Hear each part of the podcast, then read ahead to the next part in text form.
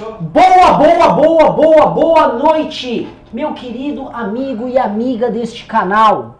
Você que está aqui tratando dessa fraude narrativa absoluta da senhora Petra Costa, vamos dizer assim, de um, de um ressurgimento tal qual uma fênix de Bial como um homem falando coisa com coisa, né? Um mundo completamente maluco que nós estamos vivendo, tá? E esse programa vai tratar disso, vai ser um baita de programa, já começou bem. E lembrando que esse programa é um oferecimento de Tratores Teixeira. Tratores Teixeira.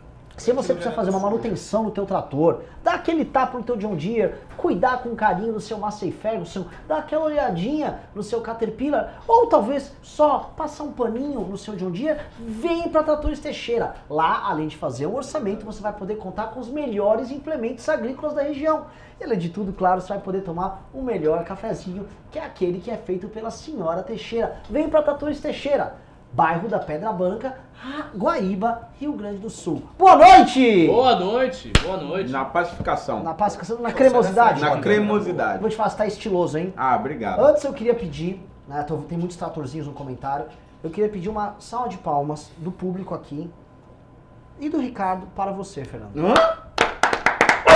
O que que rolou? Pegou, o que que pegou? O que que aconteceu? O que aconteceu? Que semana magnífica foi aquela tua? Ah, é, você sabe. Eu só queria falar o seguinte, né? Porque no campo da eu lá vim eu me lamentar, mas é importante colocar. No campo da direita muita gente é, é guerreiro de goela, macho de goela, né? Como diz o Ciro Gomes, é importante citar o Ciro Gomes. A gente fica falando, falando, mas eu quero ver trabalho.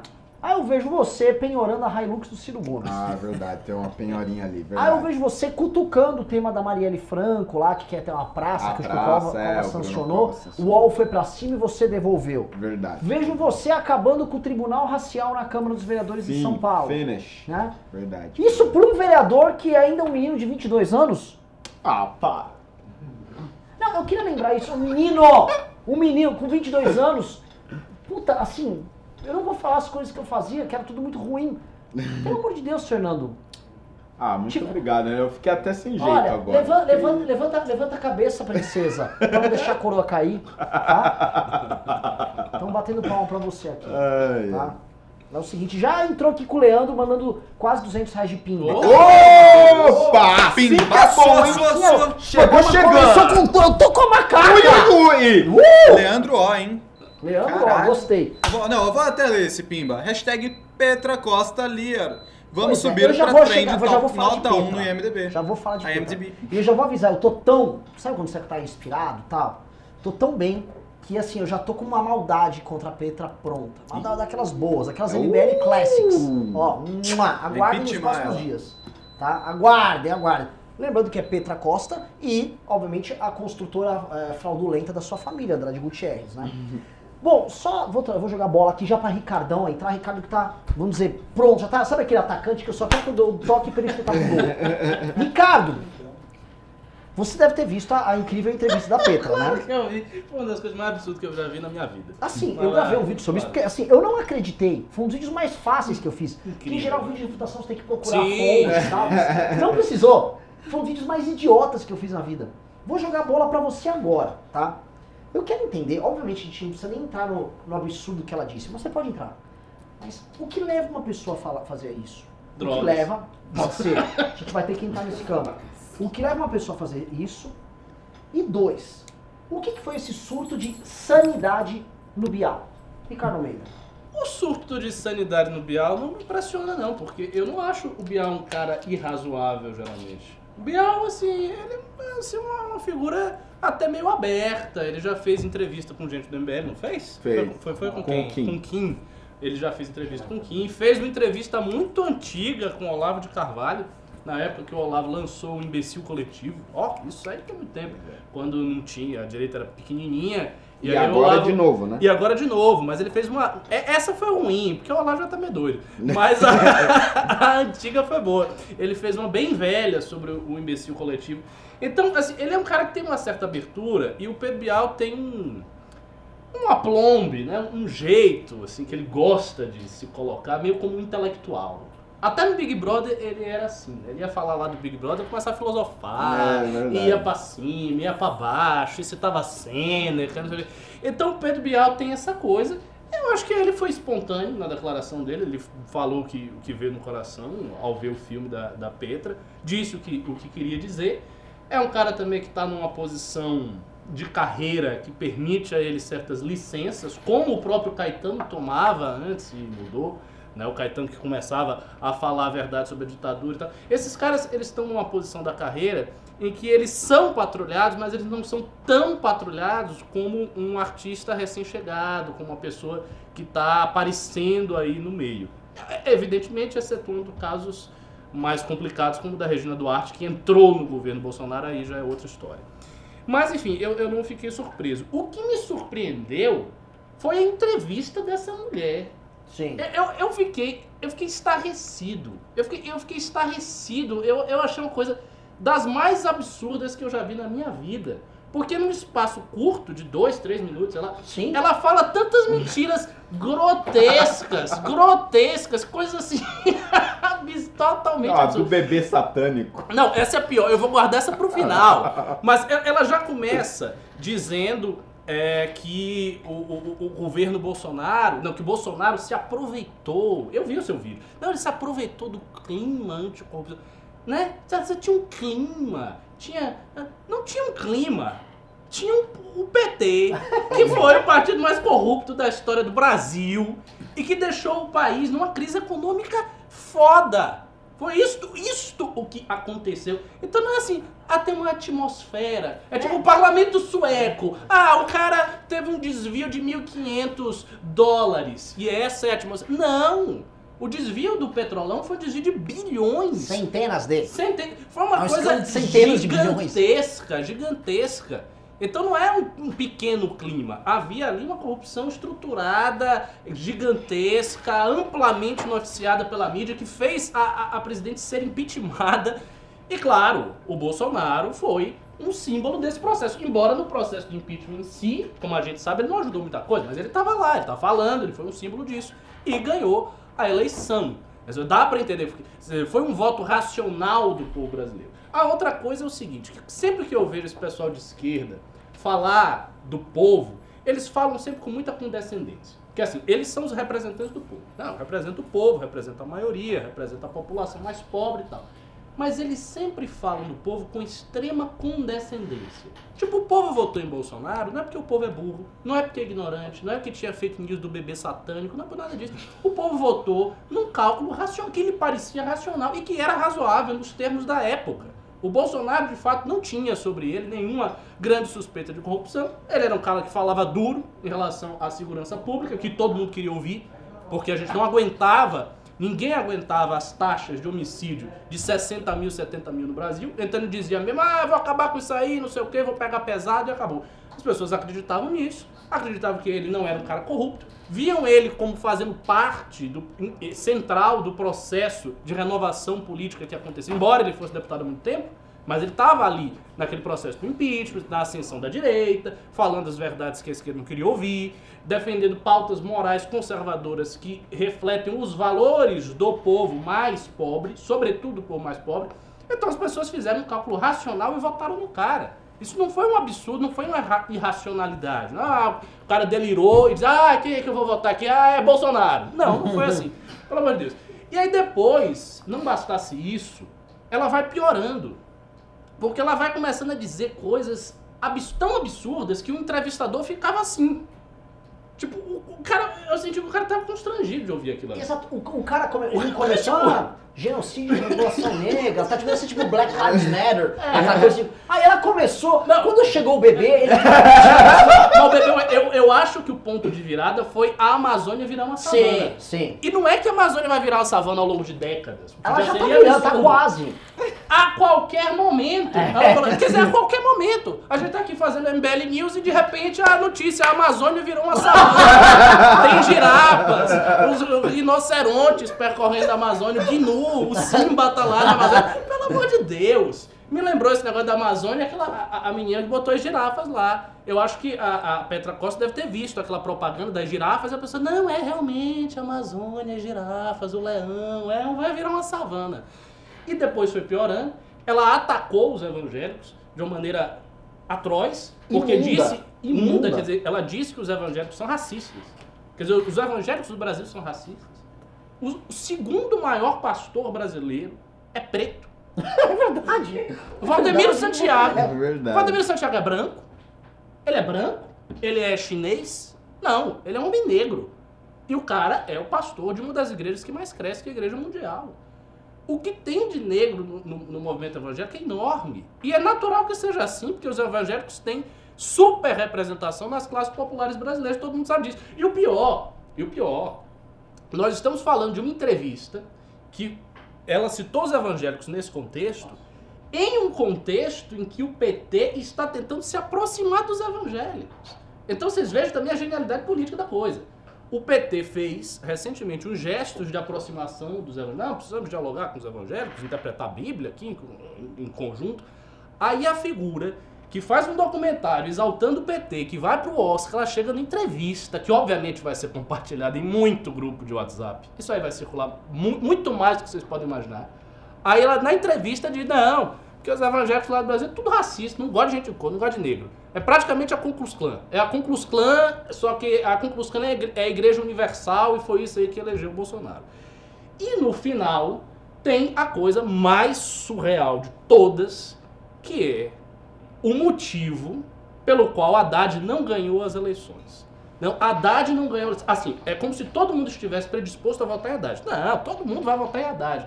Mas aí no último minuto apareceu uma notícia dizendo que a Manuela Dávila faz rituais satânicos. E, que começou ela teve. E, e começou a chocar o PT, o PT ficou assustado. E que ela teve um bebê do demônio!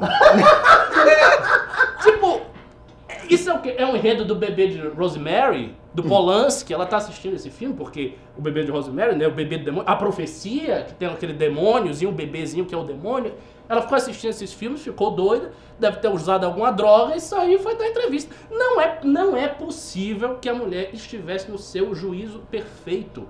É muito, muito, muito absurdo. E me assusta em ver o tipo de barbaridade que a gente não viu, que essas pessoas podem estar aí espalhando no estrangeiro. Porque a gringa não conhece o Brasil. O pessoal não sabe nada. O pessoal acha que Bu- Buenos Aires é a capital do Brasil. O americano não sabe. Ele é muito. O americano médio ele é autocentrado. Ele conhece os Estados Unidos e não conhece mais nada. Então ele não sabe o que está acontecendo no Brasil. Aí o cara chega, ó, documentarista, indicado ao Oscar, e começa a falar esses absurdos.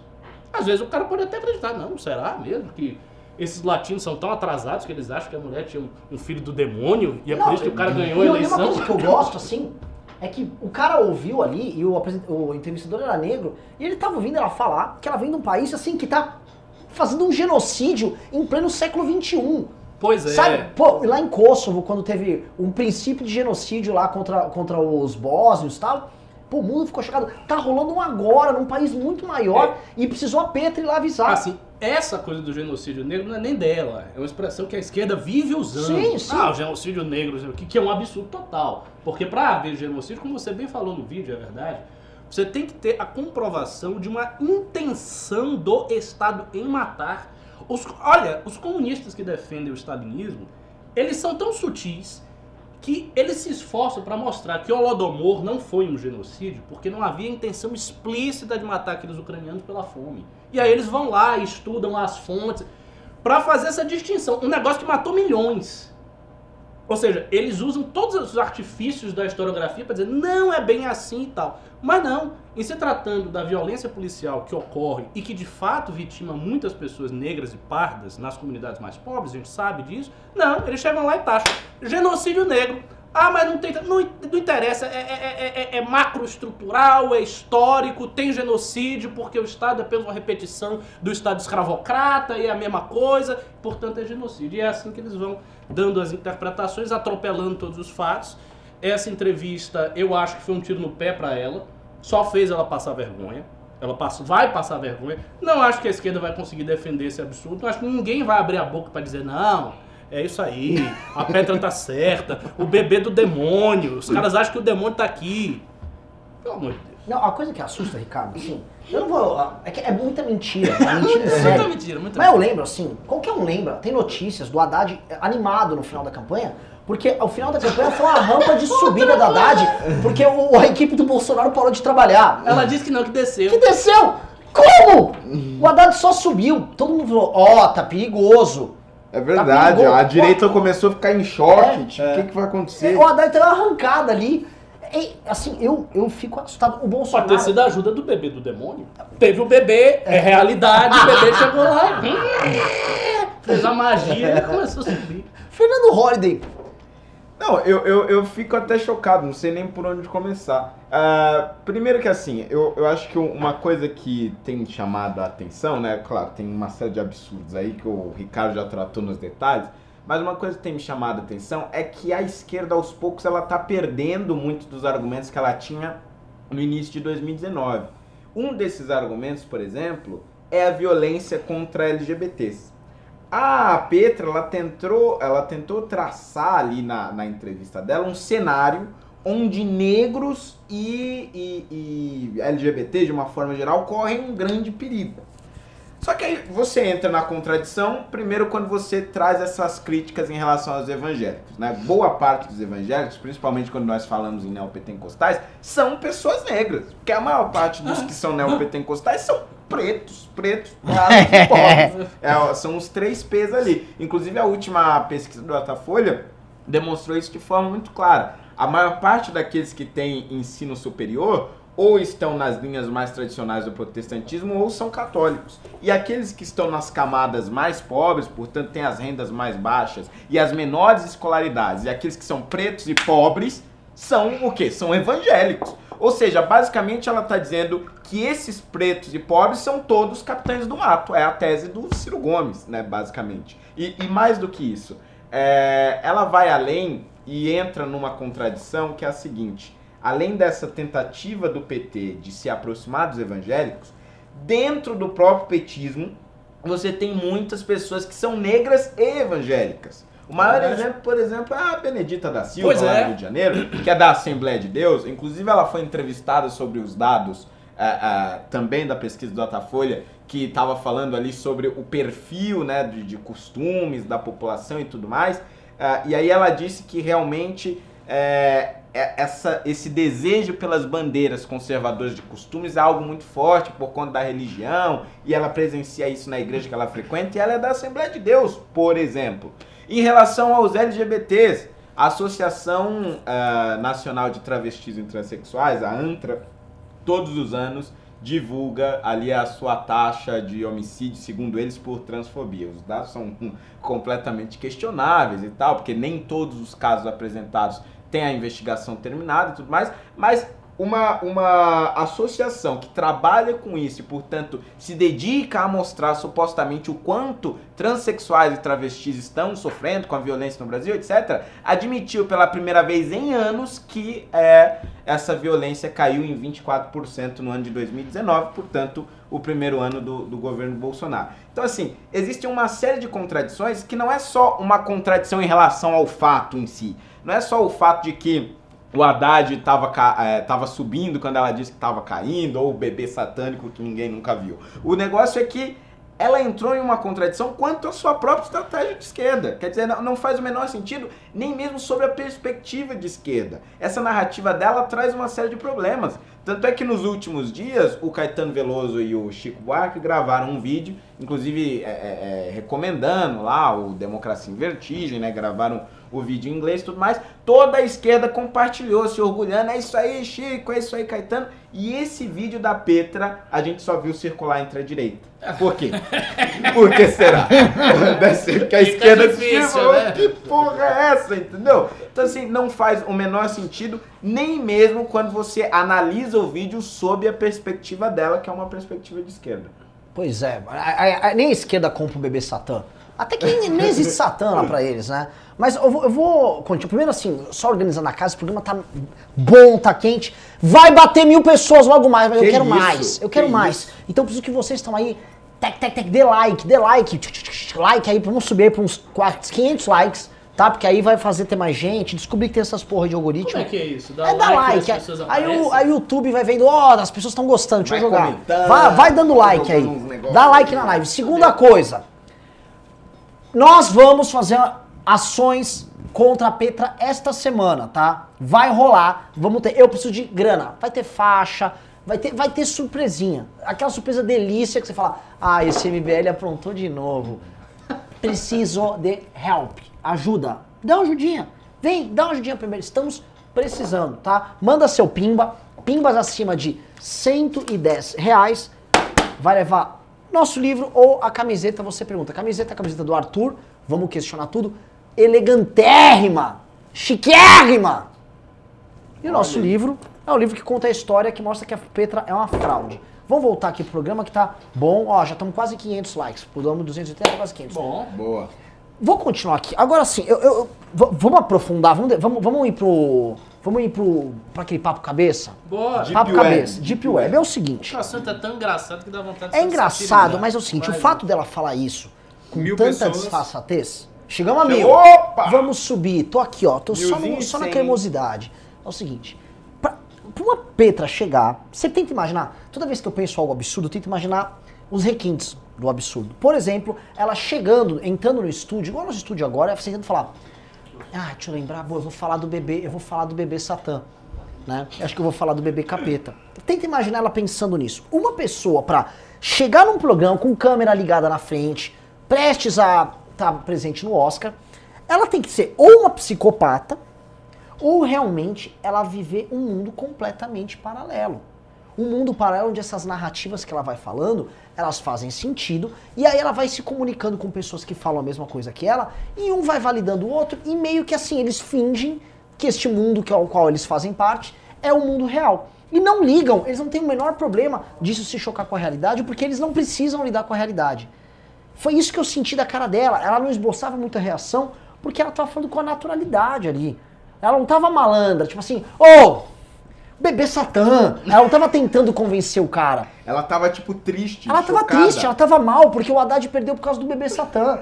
Tipo, um professor como Haddad, um homem qualificado, conhece a esposa dele, né? Homem que fez muito aí na prefeitura de São Paulo, né? Ele quase ganhou, ele foi um bebê Satã que jogaram lá e tiraram ele faltando dois dias.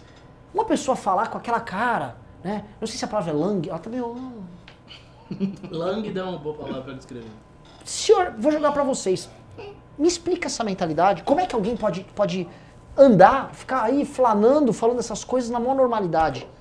Cara, veja bem, né? Quando a gente fala de pessoas que acreditaram no pavão misterioso, em capa da Veja de 600 milhões, em Bolsonaro jogando xadrez 4D de forma miraculosa, quando a gente olha a mentalidade dessa direita, que vive também em narrativas e dentro de um mundo paralelo, é mais fácil entender como a esquerda cai na mesma coisa. Os caras caem porque é o mesmo mecanismo. É o, me- é o mecanismo de descolamento da realidade. Você começa a descolar, descolar, descolar, descolar, descolar, descolar cada vez mais da realidade. E como é que isso acontece? Isso acontece porque existem. Posso fazer um parênteses? Claro, Isso é um fenômeno da pós-modernidade ou Eu isso já acho. estava antes? eu acho totalmente um fenômeno da pós-modernidade. Não, assim, falsidade, histórias absurdas, isso sempre existiu. Sempre existiu.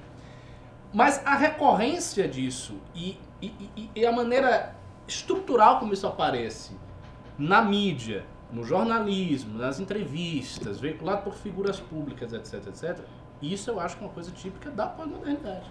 Esse descolamento, como já falo, o- já falo o João François Lyotard, um descolamento dentro da realidade. É como se a realidade desaparecesse e você ficasse só no nível das funções e dos simbolismos. E as simbolizações, elas são tão criativas quanto a mente humana é criativa. Então você pode criar qualquer coisa. Você pode né, acreditar que a Terra é plana. Né? Ah, ve- Veja, a gente está vivendo num país em que, segundo o Datafolha, 7% da população acha que a Terra é plana.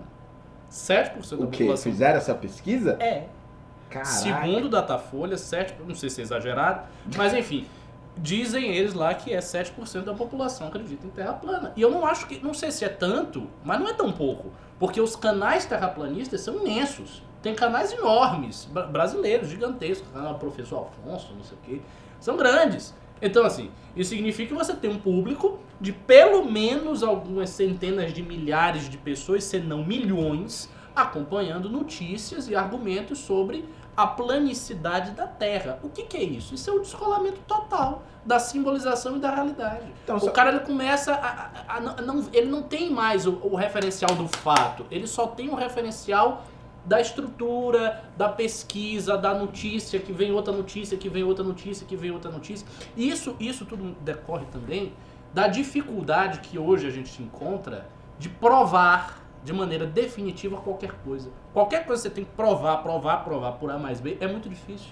Porque os métodos de prova são muito sofisticados, as contraprovas são enormes, a amplitude do debate é gigantesca. Na internet, você entra na internet e você tem informação que se você passar 10 mil anos, você não vai conseguir absorver nem um fragmento ínfimo disso. Quando é que o ser humano teve à, sua disposição e ao seu contato imediato uma quantidade de informação como essa. Não tinha. Antes da internet, as pessoas eram obrigadas a fazer pesquisa em, em, em quê? Em livraria, em biblioteca, que é uma coisa limitada. Você tem os livros, você pega o livro lá e tal. Na internet, não. Internet você abre, você bota no Google o negócio mais disparatado que for sobre, sei lá, a, a, a Bielorrússia e você vai na hora e você encontra. Então essa vastidão de informação deixa as pessoas desorientadas.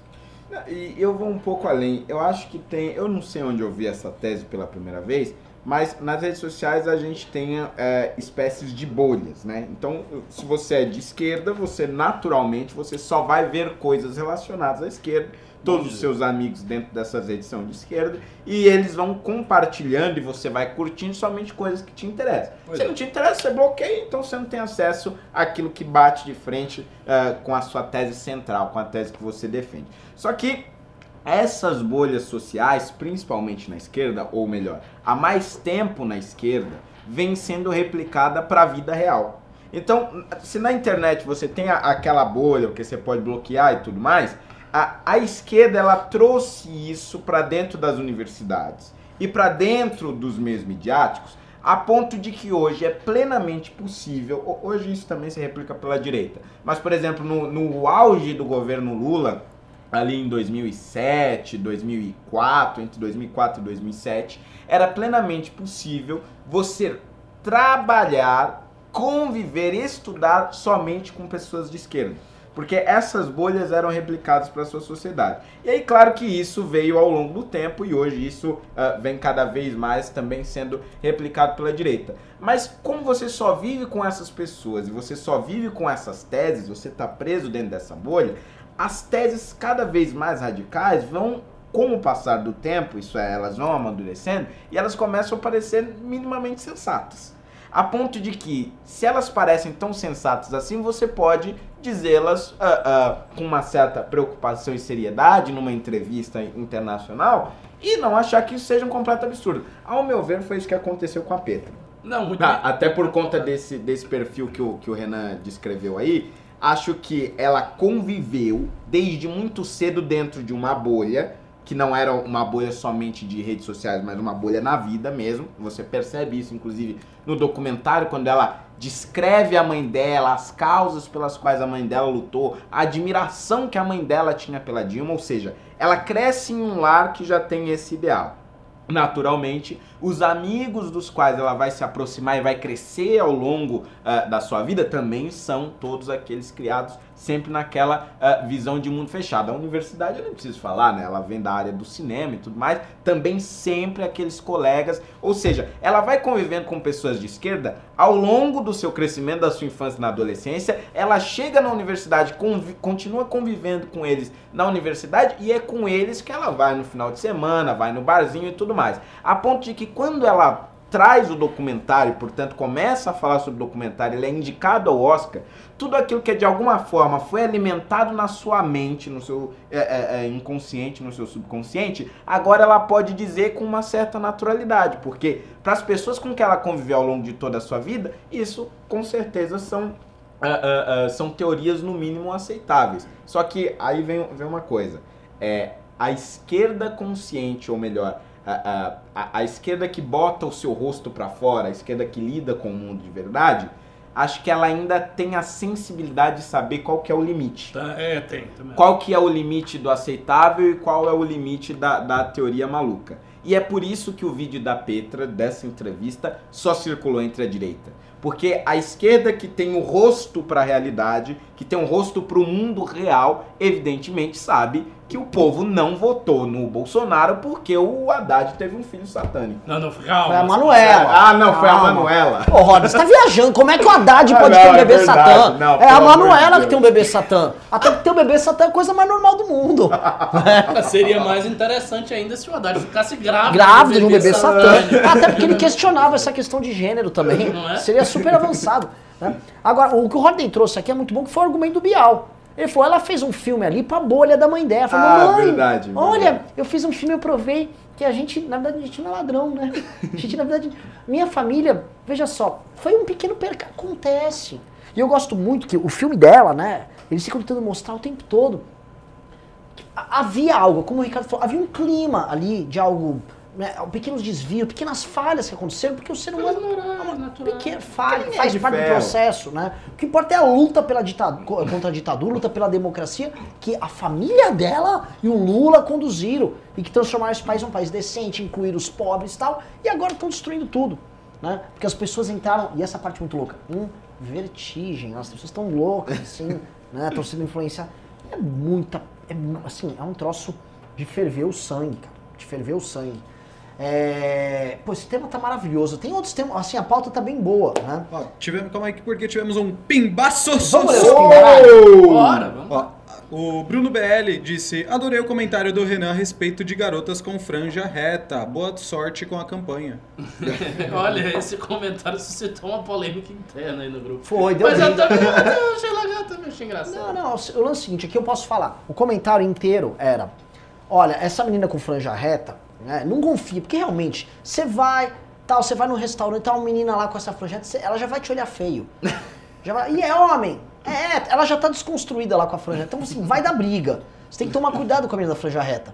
Ela tá sempre. Você, quando eu vejo jornalista de franja reta vindo entrevistar. Deu ruim, deu Maluco, vou ter que ir pro pau, né? É, não, vai ter, não vai ter diálogo aqui, não tem 3.0 não. Franjinha chegou reta. E eu falei um outro comentário que era, além dela ter franja reta, ela tem cara que tem um- aquele amigo gordo, meio gay e tal, com roupa florida, que é o Deco. Só que aí ela fala, ai, a Deca é uma louca, né? Não é, ai, Deca é só uma louca, né? Faz, faz a egípcia, Não, você, você tá descrevendo um, um tipo bem, inclusive bem paulistano. bem muito, daqui. muito paulistano. Um- esse tipo Vila Madalena. Exato! Caviar, Agora mora tá na Santa Cecília. Isso. e- Não, e- ele gosta de Ah, litrão. Ah, Porque é? eles são meio duros, eles não têm grana. Ah, É porque Ah, tem É, boleto. catuaba, litrão. Vamos tomar litrão, hoje é dia de litrão. Ah. Ai, não sei o quê. Ah, aí eles vão num show no Sesc, entendeu? Porque é de graça. Aí eles vão no show no Sesc. Entendeu? É essa É, eu sei- coisa. eu sei como Pé é, sujo e tal. Ma- Mas, o, o Peço Couto, leu, leu o primeiro, que o primeiro o Renan cortou quando você começou a ler. Ó, o primeiro foi hashtag Petra Costa Liar. Vamos subir Liar. para trend. Liar. Vamos subir para Trending Topic nota 1 no IMDb. Ah, tá. Ok. Ah, isso é bom pra caramba. Isso é interessante. Verdade, também. verdade. É isso aí, pode continuar. Já foram os pimbas do tema aí? É, por enquanto sim. Então Confessar tá, que eu não vou continuar aqui, vou pro próximo tema. Né? É... Calma, opa, deu pau aqui no computador. Deixa eu ler aqui, calma, tá. Meu computador tá. tá, tá... Ó, não, ó, tem, tem mais sobre o tema sim. Tem, então Renato Alves mandou dois reais. Não cabe algum processo pra Petra Holiday? É, não, não, não. Ne- Nesse caso ela não, não ofendeu ninguém pessoalmente, né? Ni- Ninguém e nenhuma instituição em específico foi ofendida, né? O processo ele tem que ser para alguém de fato, né? Não foi o caso. Olha, eu não sei, viu? Associação Não. das Igrejas Evangélicas tem. Mais ou associação. menos, é, exatamente. né, ela fez uma tá evangélicos são No racistas mínimo, que ela tinha que Não, tomar você notificação acha. explicar Acho. o que, que ela quer dizer isso. É, é, não, daria para cavar o negócio, mas eu acho difícil que fosse para frente. Entendeu? Mas é pra, é, pra, é, pra, é pra cavar falta, que cavar falta. Não tem que sair por. O, o, rolou um papo, uma coisa interessante agora, é o, Bebe, o Alan dos Santos, o Gengiban, ele atacou o Bebiano, falou o Bebiano, e nem foi uma puta acusação. Ah, o Bebiano já foi lá e interpelou na hora judicialmente pra ele. E ele teve que, não, não considero ele, acho que é desonesto, não sei o quê. Já teve que dar uma baixadinha de bola. Entendi, para dar um, um cutucão. Dá uma trancadinha, tem que dar uma trancadinha ali. Né? Vamos pra próxima pauta. Só, só, tem mais um. Ah, leia, leia, leia. mais um? Essa, o Anderley Pastrello mandou 10 reais. Essa Petra é uma criançona mimada com dinheiro, que no mínimo foi seduzida pelo professor de história no fundo da biblioteca. Discordo. Meu Deus. Petra, é como ela mesmo conta no filme, pô. Petra, a Petra é o seguinte, tá? Mamãe riquinha, riquinha, patriçoca, anos 70, patriçoca, dando aquela fumetada de boa, né? Tal, amor livre e tal, conheceu um vagabundo. Caso clássico, dame o vagabundo. Conheceu o vagabundo que era o pai dela. Né, que era um malandrão, esquerdão, tal. Jogou, ó, eu li aqui, eu li um Sartre aqui, tal. E creu na mãe dela. E foi isso. E aí nasceu a Petra. Ah, tô falando, tô falando com carinho. Sete segundos. Eu tô falando com carinho, mas foi isso. Gente, essa história. Gente, posso falar aqui? Posso falar aqui? Aqui entre amigos.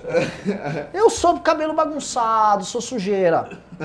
Quando eu fui na faculdade, quem já não. Quem já. Quem- o Ricardo também já foi de faculdade pública. Quem já, peguei, nunca. rapaz, já peguei militante do PSTU. Ah, pois é. Olha, quem já não. Quem nunca jogou? Mas Patricinha é iludida. Essas Patricinhas que vêm com livro. Ai, vamos assistir um filme, é, um filme francês? Eu vamos.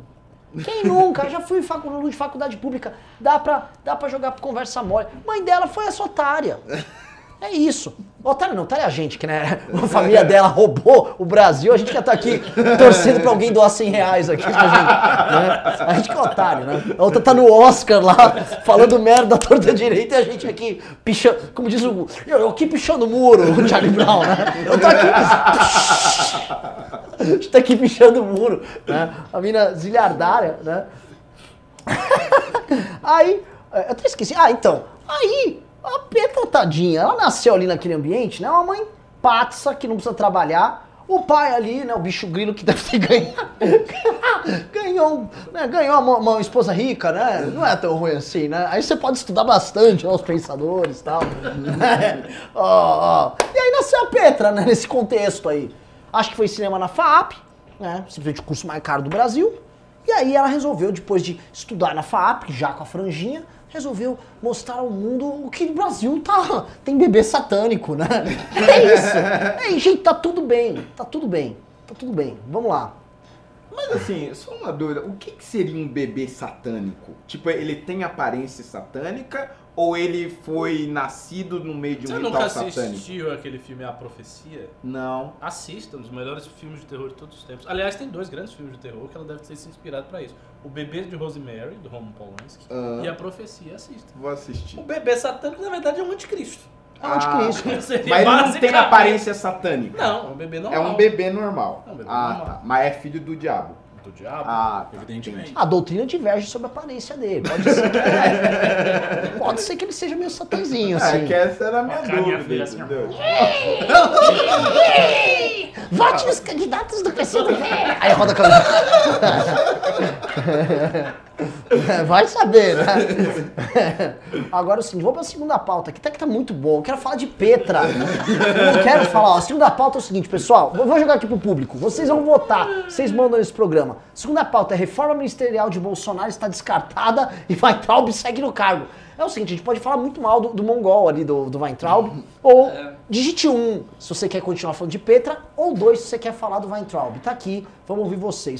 Mas eu tô aqui, gente, eu fico aqui Ai, nessa... meu Deus. Eu fico aqui, eu não sei o que dizer, cara. Eu, quando eu vi essa entrevista da Petra, eu fiquei muito feliz.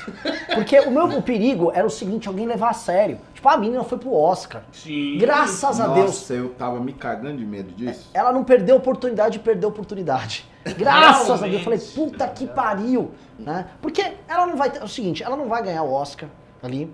Já tem um, um filme que é favorito nas bolsas de aposta, o filme lá é favorito. É o Parasita, não? Não, não, mas não para Não, é documentário. documentário. Ah, É é. documentário. é Né?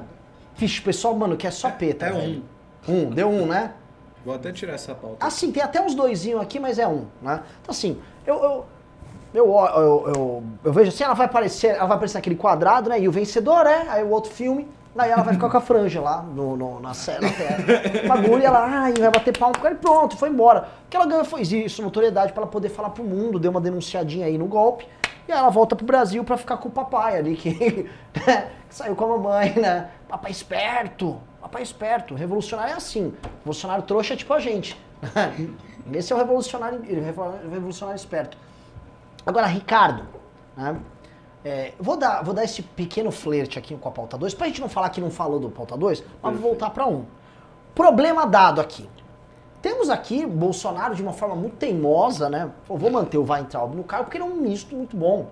É, Estou aparentemente. plenamente satisfeito É, com toda a equipe. Estou. ele vai continuar, vai entrar Não, no mas ele disse isso? Disso. Ah, meu Deus. E o bom, É é e a parte que eu mais gosto é que isso foi dito pelo Onix. Que era outro que tinha que sair. É tipo, como é que é? O Onix tá falando que vai entrar o Bifica, é uma notícia duplamente ruim. Né? Isso significa que os dois estão, né? Só, isso é uma merda.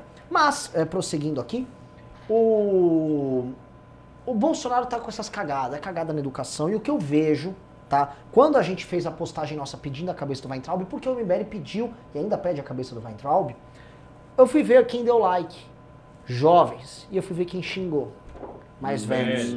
O jovem tá vendo assim, o ensino tá uma merda, a qualidade do ensino superior tá uma Se merda. fuderam no Enem agora. Todo mundo se ferrou, não todo mundo, mas houve uma parcela que É. se ferrou no Enem, houve outra que se ferrou Não, no todo SISU. mundo, porque foi bloqueado o SISU Ah, inteiro, é verdade. o ProUni. Verdade. Mó cota aí. Verdade, esqueci esse ponto. E aí, o jovem tá ali. Aí o jovem começa a pegar essas raivas porque é muito caricato e jovem gosta de tirar sarro. Né? Puta, olha esse bizarro. Nossa, babá. E aí já tá o comunistinha falando ali na porta, tal, você tá dando uma causa.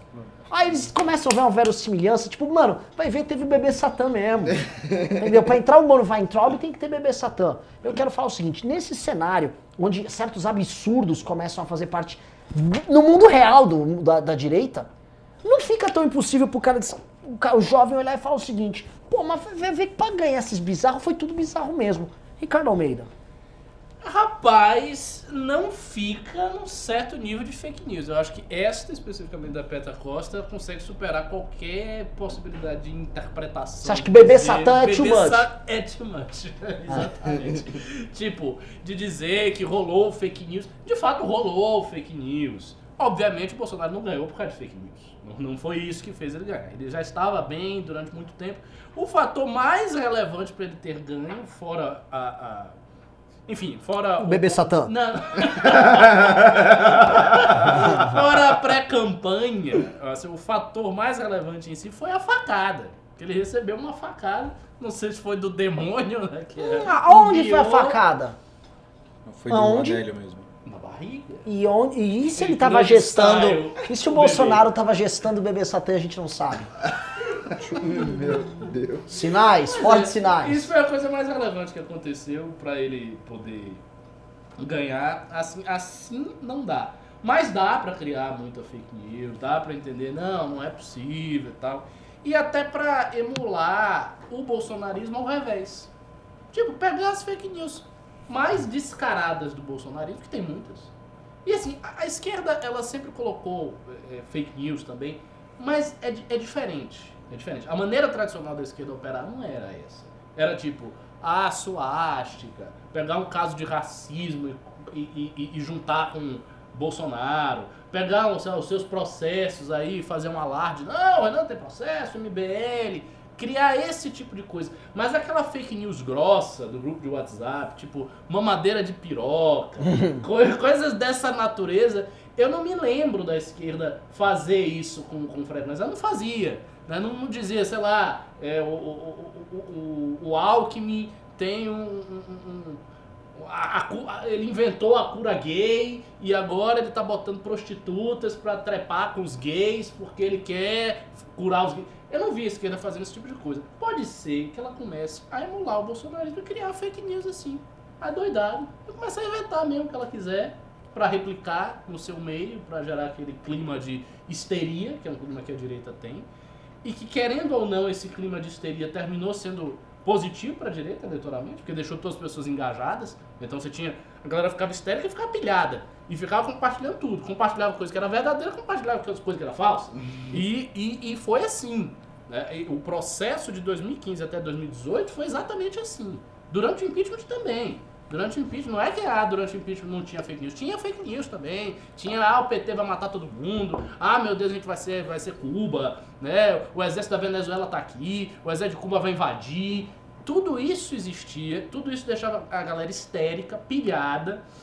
Às vezes surgia uma ou outra notícia verdadeira que nós, do grupo de líderes, a gente tinha que acalmar os militantes, que eles ficavam agoniadíssimos com qualquer coisa. Ô, Ricardo, posso te fazer um E- parênteses? é. Você lembra no acampamento Que o pessoal nosso, pô, a Renatinha, Renan, os caminhoneiros estão chegando. Eu, Onde? Ah, é verdade, é Sempre verdade. tinha- Eles vão entrar no gramado. Gramado, dá cavalo de pau. O cara vai, mano, subir no gramado.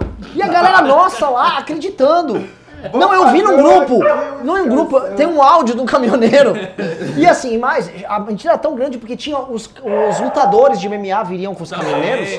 Então, tipo, Frota ia estar lá no caminhão. Escuta, eu tô aqui no caminhão, tô chegando aí, faltam uns 200 quilômetros. Conta comigo. É. Aqui, é verdade. Não, a galera ficava histérica. Mas assim, é como eu tô dizendo, isso também era uma força. A gente não pode enxergar isso só como irracionalidade, como uma fraqueza. Não. Naquele contexto era uma força também. Porque a galera ficava histérica e queria compartilhar, e queria agir, queria fazer alguma coisa. Então você tinha a- aquele acúmulo de energia, aquela energia sobrando que, como ela conseguiu ser canalizada por movimentos que eram sérios, especialmente o MBL e o VPR, o Revoltados Online nunca foi muito sério, mas ajudava. Como conseguiu ser é, é, canalizado por esses movimentos, a gente fez o impeachment. A esquerda, vendo tudo isso acontecer na frente dela, pode chegar no momento e começar a emular as mesmas estratégias. Não, vamos deixar a nossa galera, nossa militância, o pessoal que a gente tem, histérico, amalucado.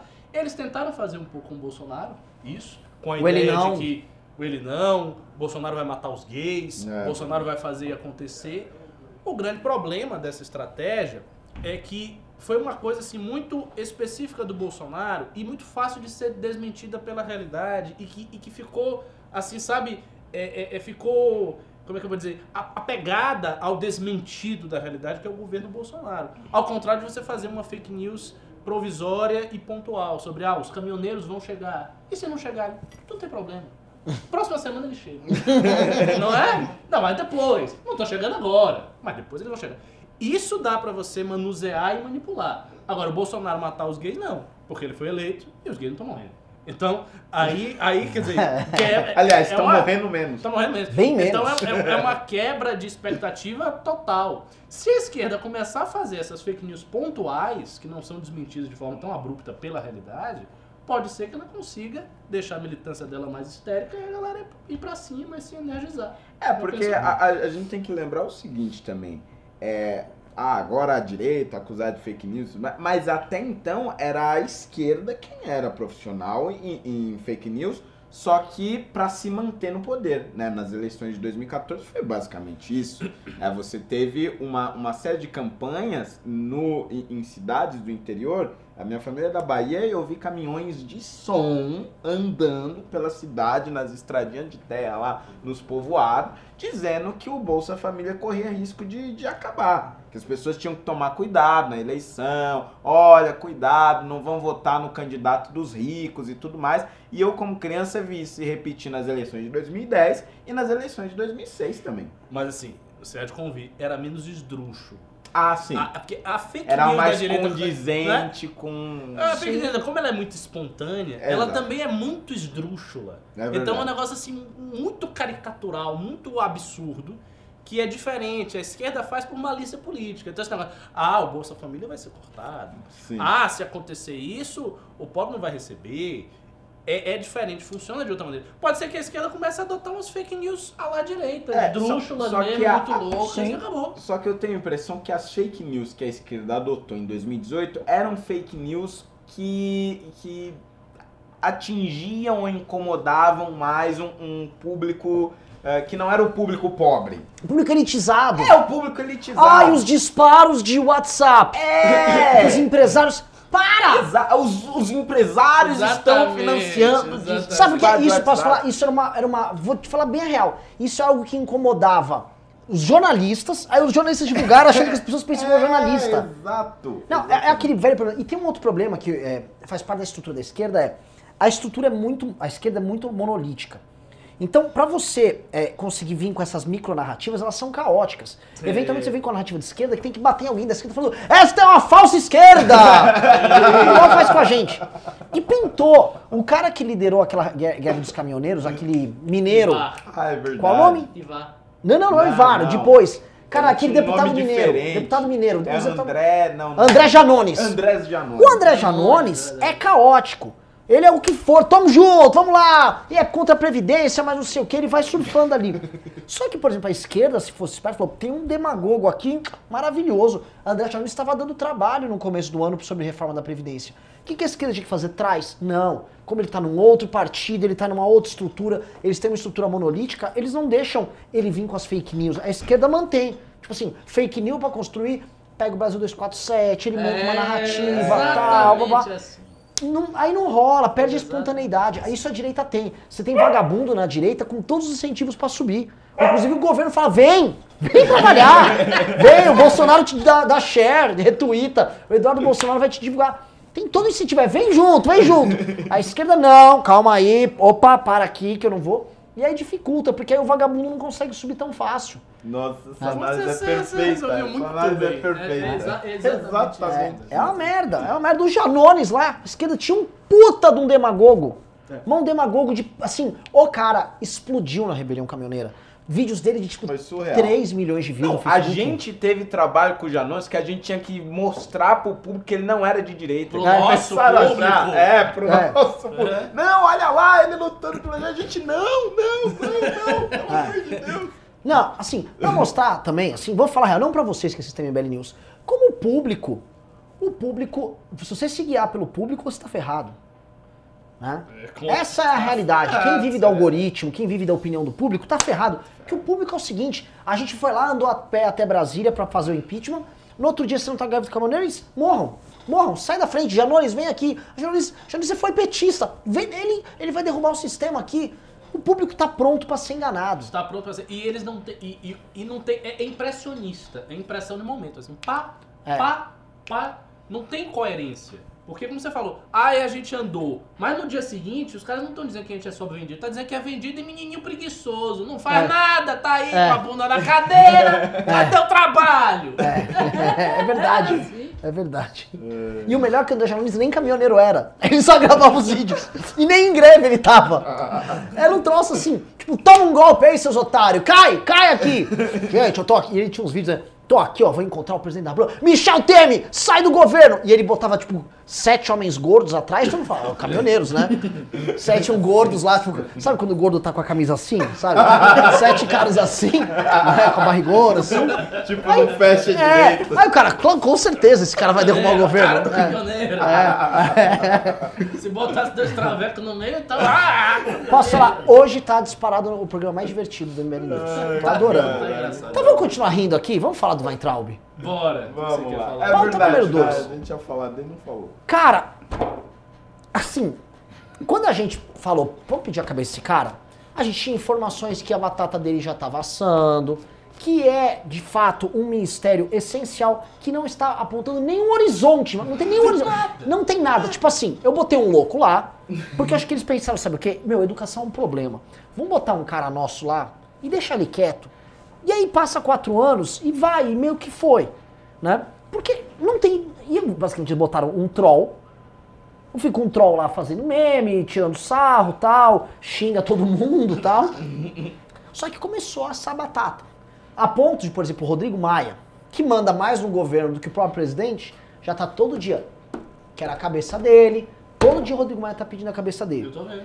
E aí, e aí, e aí, sim, você está começando a formar certos consensos e o que me assusta é que a esquerda, com seus movimentos estudantis, reparou? Quietinha. Tentou. Não conseguiu. Não, tentou naquela época, mas hoje o MBL bate mais no ministro do que o PCdoB. Uma puta crise agora com o ProUni, com o SISU, ficou travado, ninguém conseguia se inscrever no SISU, o ProUni também travou as inscrições, isso sem falar das notas erradas, mas acho que só foram uns 6 mil. Mas assim, um puta caos, um sistema do Enem completo, inteiro, ninguém conseguiu se inscrever em nada, e a esquerda não chamou uma manifestaçãozinha. Sabe o que, que eu acho? Eu tive insight agora. Vocês devem conhecer o título daquele livro do Taleb, Antifrágil. Sim. Pois é. O conceito de antifrágil diz o seguinte, que o oposto do frágil não é o forte, é o antifrágil. Porque o frágil é aquilo que quebra com facilidade. O, o, o forte, ele quebra com É o dificuldade. resiliente. ele- Mas o antifrágil, quando você bate, ele se fortalece. A goma, né? uma Então, coisa mole. é. Isso, então você bate mais ele vai ficando mais forte. Como se fosse um personagem de quadrinho que você bate o cara vai ficando mais forte. sim. Bolsonaro, o Felipe Martins disse que o Bolsonaro era antifrágil. Eu não acho que ele é antifrágil. Mas talvez o Bolsonaro seja antifrágil para a esquerda.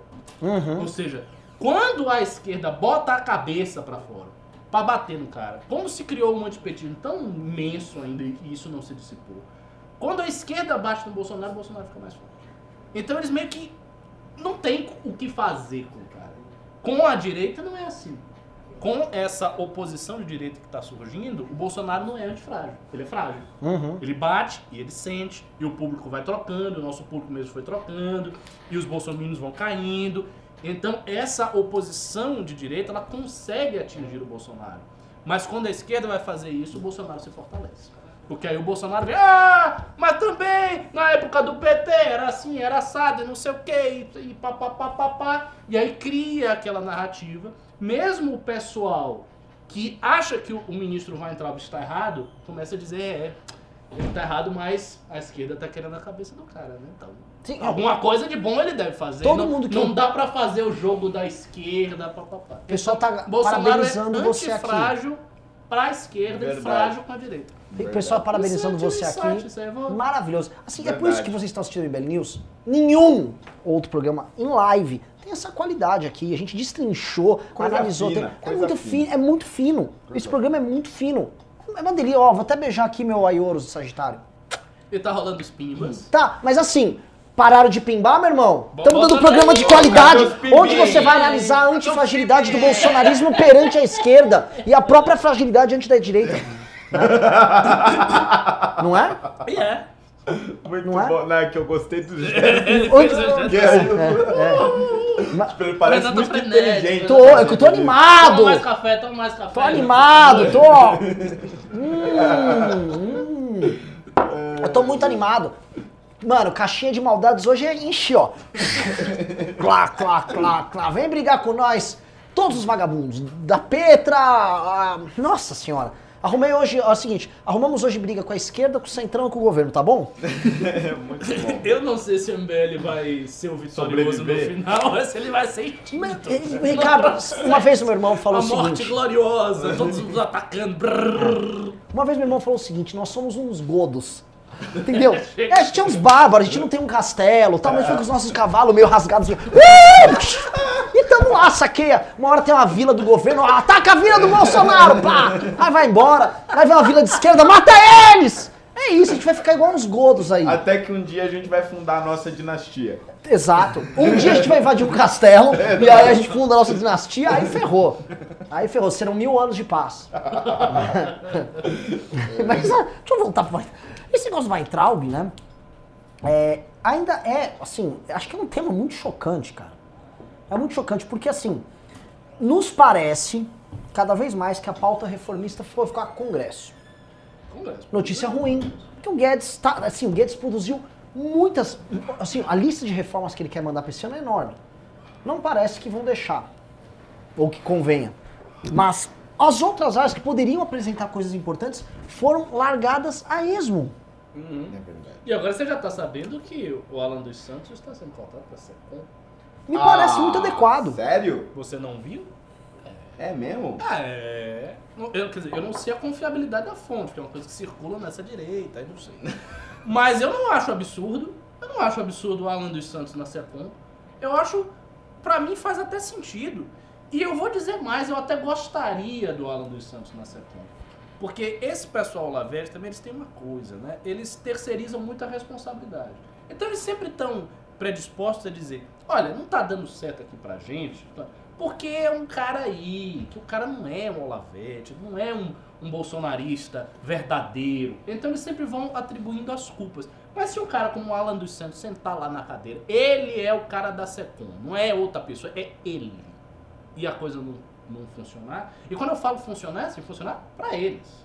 É tipo, eles dominarem, eles fazerem lá luta cultural, o que seja, a coisa der resultado, todo mundo ficar vendo e o governo se fortalecer com isso. Se isso não acontecer, aí fica muito manifesto que não tinha desculpa, não tinha conversa. Eram eles mesmos que eram incompetentes. Então eles eram incompetentes, inclusive, para tomar o poder. Eles querem tanto tomar o poder que também não estou vendo eles tomando poder. Eu estou vendo assim, eles fazendo, criando problemas dentro do governo, tá, mas tomando poder mesmo, se estabelecendo em tudo que é lugar, criando lá guerra cultural. Isso eu não estou vendo acontecer. Sim, não. Posso falar? Uma das coisas que, é, acho que esse acordo que permitiu essa sobrevida do Flávio foi a ideia de assim, ó, a agenda deixa que toca com o Congresso, só que o Congresso, quando ficou com a agenda, ele também ficou assim, ô, ô, ô, governador, não me, não me venha com isso, não, não, não, não, não, isso aqui não, porque o Congresso quer soar sensato. Então Sim. nem a guerra cultural vai andar. Pois É é. verdade. né? Nem a guerra cultural. E aí é muito, e é muito louco porque aí o que nos resta ali de guerra cultural bem feita é a Damares, que ninguém dava nada por ela. Nossa, é verdade. Quem, quem faz a guerra cultural, de verdade, quem tem resultado e é bem aprovada, é uma mulher que não pertence ao meu Olavista, que eu tenho certeza que entre eles eles devem achá-la uma evangélica ridícula, Hum, de, uma, de uma religião menor. Inculta, sabe? é, As coisas. exata- tá. é exatamente isso. né? No fundo eles acham isso dela e ela é de longe a melhor dela- deles. É a segunda ministra mais Lê, lê esse pimba aqui do último, do Bad Master, rápido. Badmaster BH mandou 10 reais. O Alan hoje desafiou no Twitter o MBL para um debate e desafiou o grupo a abrir suas contas. Na minha visão, ele tem muito a esconder. Que resposta darão a ele? A resposta disso aí é bem clara. Olha só. Presta atenção. O Alan, ele quer ser tipo o avatarzinho do Eduardo, que foi chamado para um debate por um outro deputado, que é o Arthur.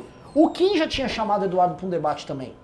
Ah, quer abrir conta, né? Porque vocês querem, obviamente, prejudicar doador nosso tal. Vamos fazer o seguinte. Chama o Eduardo, chama o Flávio, aí o Alan vai junto. O MBL vai, a gente abre todo mundo as contas do MBL, da loja de chocolate do, do Flávio e da esposa do Jair Bolsonaro. Já que é pra abrir conta, vamos abrir conta de todo mundo. vamos abrir da Michelle também. Fechou? Eu abro de 5 anos pra trás, que o MBL tem 5 anos. A, a Michelle também. A loja do Copenhagen também. Muito bom. O Alan também. Todo mundo abre a conta. Entregamos pro Ministério Público. Opa!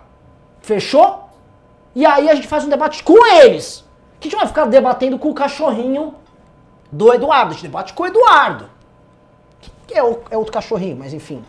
Né? Esse aí quer se promover. É isso. Aí a gente abre todo mundo junto. Aí não tem problema aqui. Pra fazer um bem pro Brasil, pra abrir, para esclarecer essa história aí do Flávio, aí a gente vai lá e prejudica os nossos doadores. Gostam da ideia? Gosto. Então tá Muito respondido. É isso aí. Quando isso vai acontecer? Nunca. Também está respondido. É. Agora, ele fica dando uma de gostosão, chamando. Não, bonitão! Você acha? Você é um lacaio. Laca... Lacaios ficam com lacaios. A gente tem algum lacaio aí? Carratu, Carratu. vai debater com o dos Santos. é, lacaio lá. Não, quem vai abrir é a Michele Bolsonaro. Quem vai abrir é a loja do Dudu. Aí o MBL abre também. Chama, entregamos pra Folha. A gente dá pra imprensa, imprensa de esquerda, fechou? Folha. A todo mundo dá. Imagine a Folha com esse material. A Folha ia ficar feliz, viu? É isso aí. Vamos lá? E aí, você quer Bom. o- O pessoal tá pedindo muito pra falar de Brexit aqui. Pois então, eu, eu não tô acompanhando direito. Eu fiquei até de ver se eu faço um ficheiro sobre. De novo, que eu fiz um ficheiro inicial, mas já tem muito tempo. Sim. Então vamos, vamos, vamos entrar. Assim, pessoal, digite um se vocês quiserem falar de Brexit, digite dois se vocês querem falar da ação do Rubinho Nunes, ou três se vocês querem voltar a falar de preta, Petra. De preta não, que eles vão falar que eu tenho genocídio, né? Falar de Petra pra.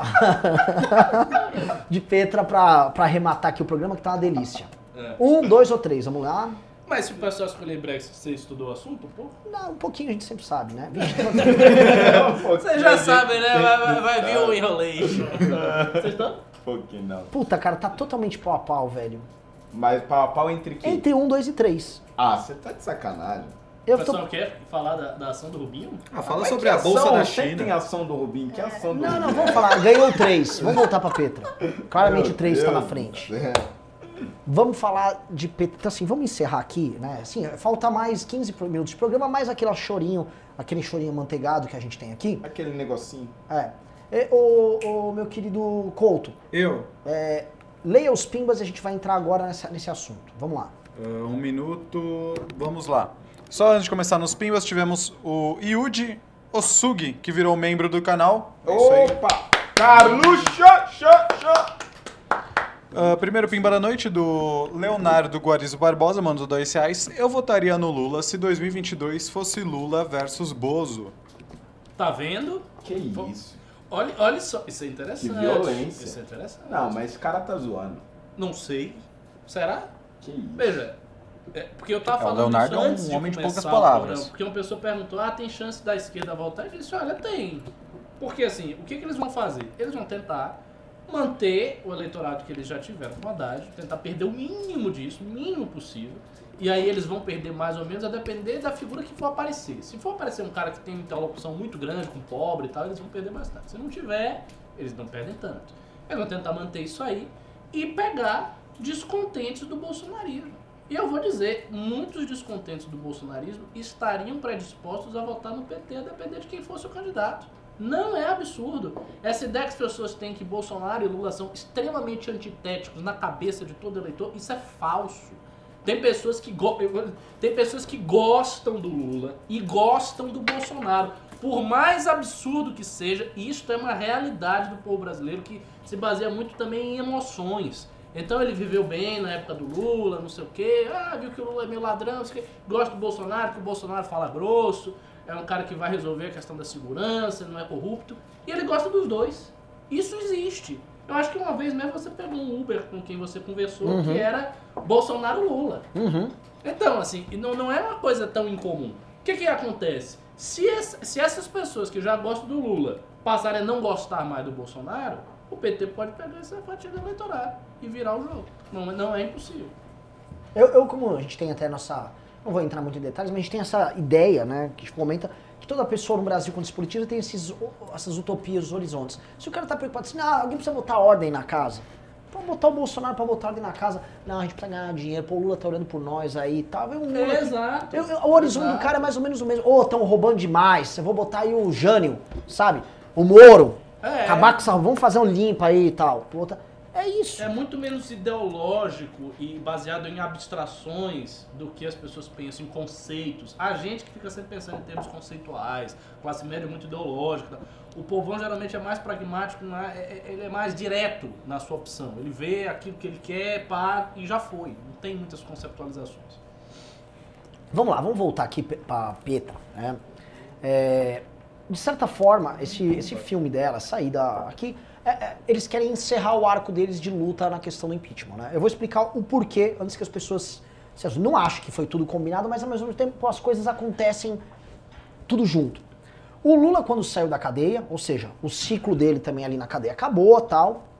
Ele vai pra rua e todo mundo imagina que ele vai liderar uma luta, fazer uma grande polarização contra o Bolsonaro, uma denúncia de um golpe, não sei o quê, bababá, babá. E o Lula veio, meu, cremoso, manteiguento, derretido. O Lula veio elogiando o Congresso, elogiou o Bolsonaro contra a Globo.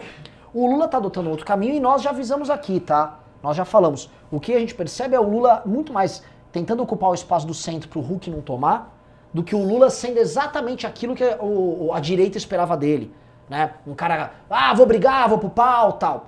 O Lula, ao adotar esse caminho, né, ele tá iniciando uma nova etapa, a meu ver, narrativa na esquerda. Uma nova etapa nessa atuação que eu tô vendo nos governadores do Nordeste Exato. que tem uma relação muito mais civilizada com o próprio governo Bolsonaro, que não estão tão interessados nessas lutas, querem uma reforminha da Previdência para sobrar dinheiro ali. Então, o, o- tem o, o do PCdoB lá, o Flávio Dino, anunciando aumento de salário para professor, querendo fechar um vice do Hulk.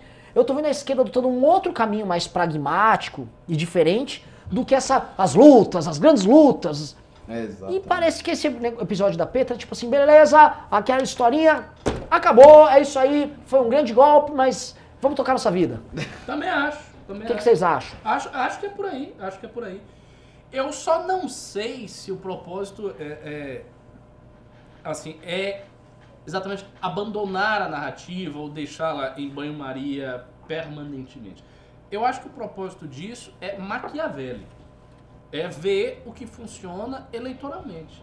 Os caras querem voltar ao poder. Porque quando ele estiver no poder, quando ele estiver na- com a caneta na mão, aí ele vê como é que ele vai perseguir o adversário, o que, que ele vai fazer com os outros, como é que ele vai comprar a imprensa, se ele vai ter mensalão de novo. Aí o cara vê. Mas enquanto ele não tá no poder, ele tá apeado no poder, ele não não pode fazer mais isso. Então, eu acho que assim, a mente desse pessoal tá calculando sempre assim, eleição, eleição, eleição. Quero voltar ao poder. O que, que eu preciso fazer para eu voltar ao poder? Que fórmula eu preciso seguir para eu voltar ao poder? E ele olha as várias fórmulas e diz, não, essa aqui não vai me levar ao poder. Essa aqui não vai me levar ao poder. Eu ficar radicalizando com o Bolsonaro não vai me levar ao poder porque eu vou perder o centro. as pessoas vão me atacar.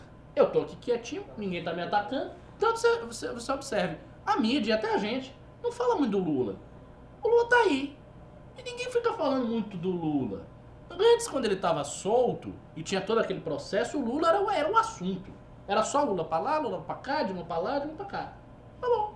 Lula tá aí. Quem, quem que tá falando do Lula? Ninguém. Ele tá dando entrevistazinha dele, ele tá discreto, tá de butuca. Então, a meu ver, ele está seguindo uma fórmula que ele acha que é viável eleitoralmente para ele conseguir voltar ao poder. Agora, quando eles voltarem ao poder, aí eu tenho sérias dúvidas se vai continuar esse negócio de, de paz e amor, estamos todo mundo junto, é todo mundo irmão. Não sei se ele vai continuar isso, porque também, isso também é um fato que a gente precisa considerar. Essa estratégia conciliatória do PT, para o PT e para muita gente na esquerda, foi um fator de desestabilização e que fez cair. E talvez eles sintam isso também.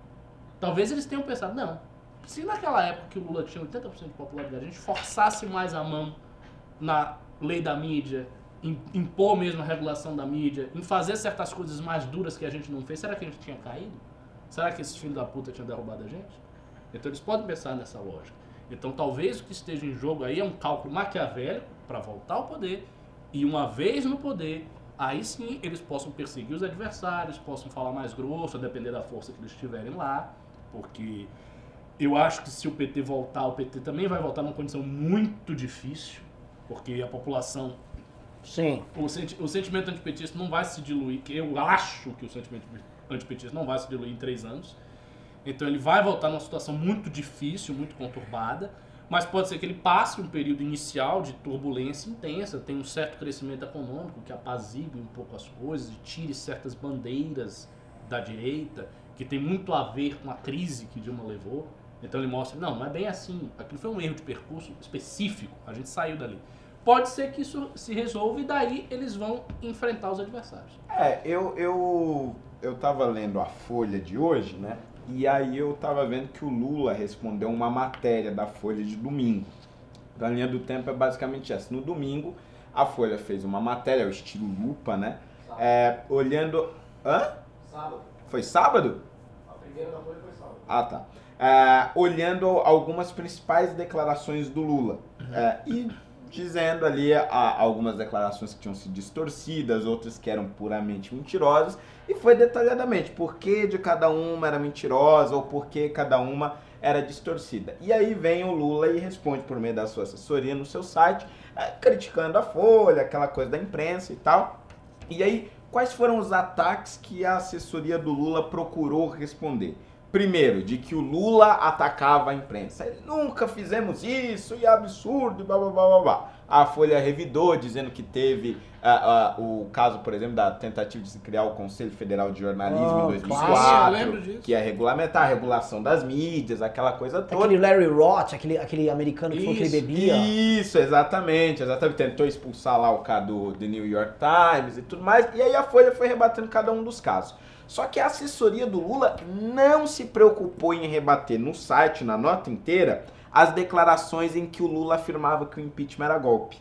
Ou seja, não é mais uma prioridade para o principal líder do PT continuar reforçando a tese de que o impeachment foi golpe. Mas não só por conta dessa nota, por conta também da tentativa dele de trazer a Marta Suplicy de volta, que votou a favor A do favor do impeachment. golpe. Então veja bem, se o maior jornal de circulação do país está dizendo que é, é, o Lula está mentindo ao dizer que o impeachment foi golpe, ele não se preocupa em rebater. E mais do que isso, ele começa a considerar de trazer para a candidata prefeita da maior cidade do país simplesmente uma ex-senadora que votou a favor do impeachment, ou seja, dentro dessa tese, foi a favor do golpe de Estado de 2016, é, basicamente essa não é mais uma prioridade dele, né? Então, é, esse documentário da Petra é, demonstra assim, essa, esse descolamento da realidade, não só da realidade em si, né, per si do, do Brasil, mas um descolamento daquilo que a esquerda pretende agora. Ah, o Renan deu o caso do Flávio Dino, mas a gente também pode dar o caso do, do, Rio, do Rui É Costa, mesma por exemplo, coisa, que está muito mais focado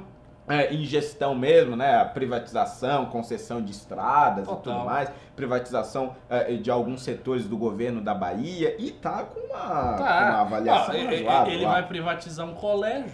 A esquerda tá enlouquecida lá. em Ou seja, é- é essa prisão, a tese do golpe, a tese de somos esquerda de verdade, massas e lutas e tudo mais, isso realmente olha, é coisa de Eu documentário. tô babando aqui pra você.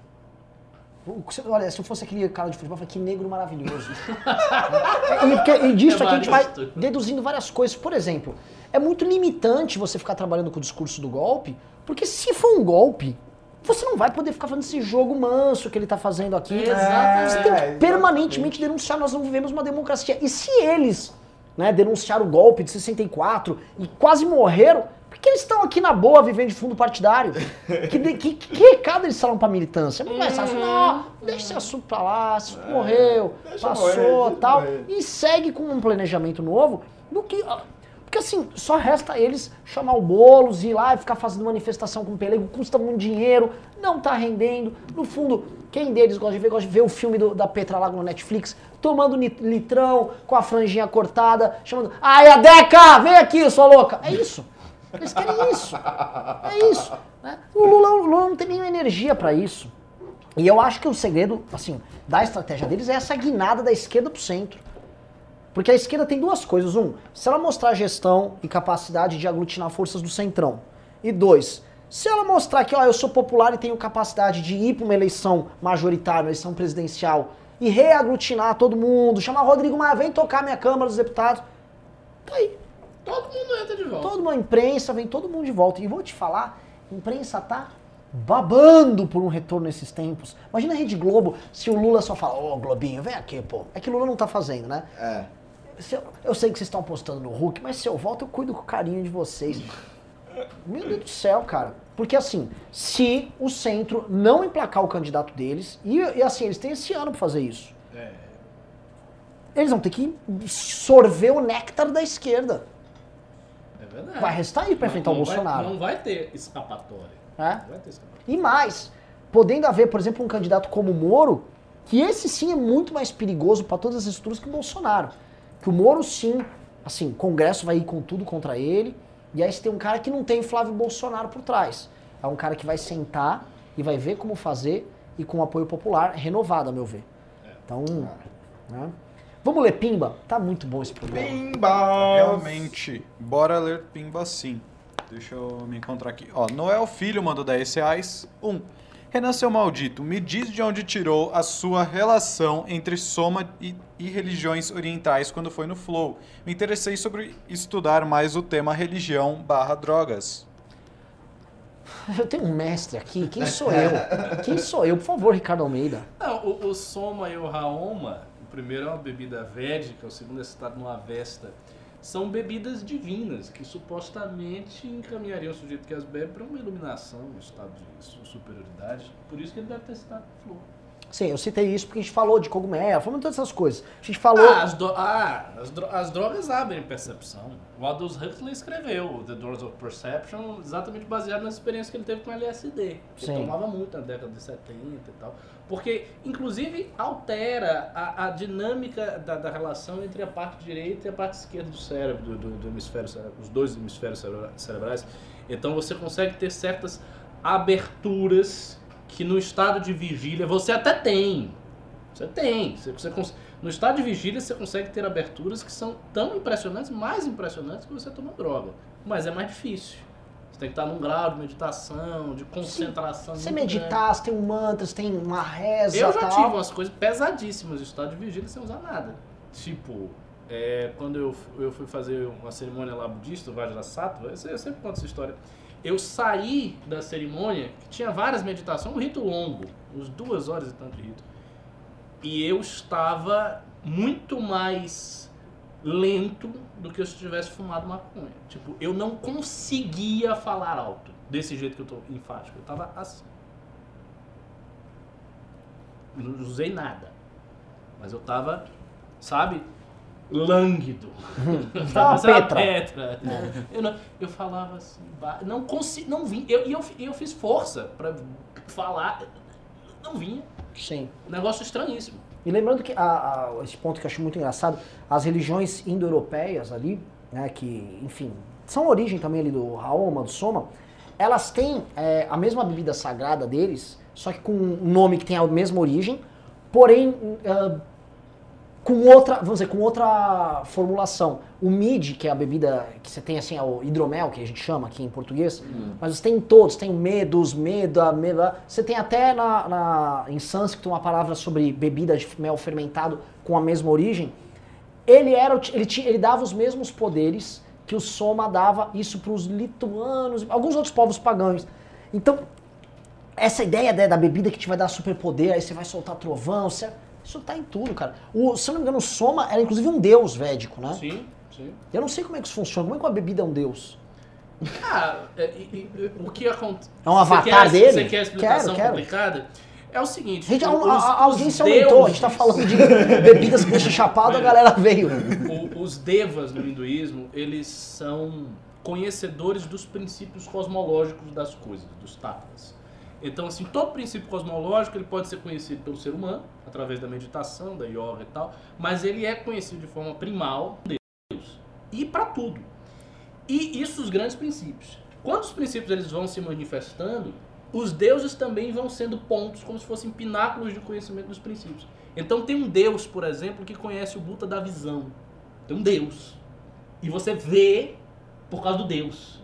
Você sente as coisas por causa do deus. Então sempre tem esse- esses vínculos. É como se fosse um, um, um- ponto metafísico puxando para a realidade. E isso você tem em tudo. Então você vai ter uma bebida que é um deus, você vai ter um macaco que é um deus, você vai ter uma árvore que é um deus, e por aí vai. Entendeu? Maravilhoso. Como se o- os devas fossem as, a- as partes ocultas e por detrás da realidade aparente das coisas. Como se fosse um mecanismo por trás operando. Isso, exatamente. E isso é, é por isso que o, o ritual funciona. Porque quando você faz o ritual, você está operando com esse mecanismo por trás e é daí fazendo com que as coisas se manifestem na concretude. É, esse é o sentido do ritual. E a pessoa faz todos os rituais para uma porrada de deuses. Tá? Maravilhoso, pessoal. Vamos É próximo aí. pimba que o pessoal aqui tá, tá fritando aqui nos comentários. tipo, que, que porra é essa? O cara veio corrigir. Mid não, miad. Você tem de tudo. Mi- existe a palavra em inglês, é mid, M-E-A-D.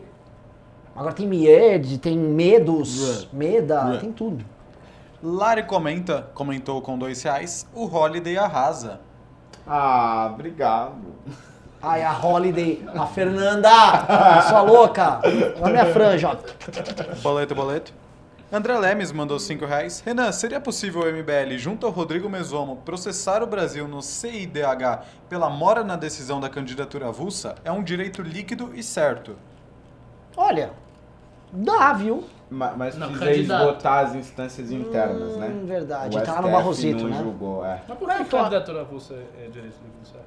Ué, Porque o Brasil, assim, o Brasil tem que garantir liberdade política. Isso. como, algo, como um direito irrestrito. Sim. Porém, quando você tem um modelo atual que é carta horária e você não consegue exercer a contento o seu direito político, tipo assim, um cidadão brasileiro não consegue participar de uma eleição, se ele É, quiser. ele pode se filiar a um partido. E isso, ele pode filiar ao partido, o partido pode aprovar a filiação dele. Aí o partido decide a formação da chapa dele e a inclusão dele ou não ali naquela candidatura. Isso, assim, é um caso muito sui generis. Ele necessariamente é refém dos presidentes nacionais dos partidos que são hoje Aí você 33. pode falar, bom, então se, se esse sujeito quiser ser candidato e ele tem trinta e tantos partidos ele não for aceito por nenhum, ele tem condição de sair numa candidatura independente? Não. E aí eis o problema dado. Você tem uma restrição aos direitos políticos do cidadão. É. É, bom, teria que pensar nisso aí melhor. É isso aí. interessante o argumento. O Thiago Cardoso mandou 20 reais. Pimba para ajudar o MBL a fazer as coisas que o MBL faz. Renan, o que significa estar na cremosidade? Tá, tá bem, você tá no. Você tá igual, como diz o nosso amigo Moraes, você tá no flow. Você tá. é Porque a cremosidade impõe uma certa malemolência. Eu posso falar, é antifrágil quando você tá cremoso. Você tá cremoso, então o cara vai te bater, pum, afunda, e você envolve ele. Você tá cremoso. É. Que é que é também um parente do termo na maciota. Na maciota. Porque você vê quando você tá bem, você tá na maciota, você tá cremoso. Isso, exatamente. Né? Exatamente. O Renato Alves mandou 2 reais. Não cabe algum processo para Petra Holiday? A gente já foi, né? Já Foi. foi. Ah, Naldo Sabino mandou 5 reais. Professor Cabum tem cara de anão. Como assim? Como assim? Tem um cara de anão. Ai, meu Deus. Comentário aleatório. Eu sou o Thor Escudo de Carvalho. Gimli. Ah, o Hamilton Aquino mandou 20 reais e disse: Parabéns ao Holiday, grande parlamentar.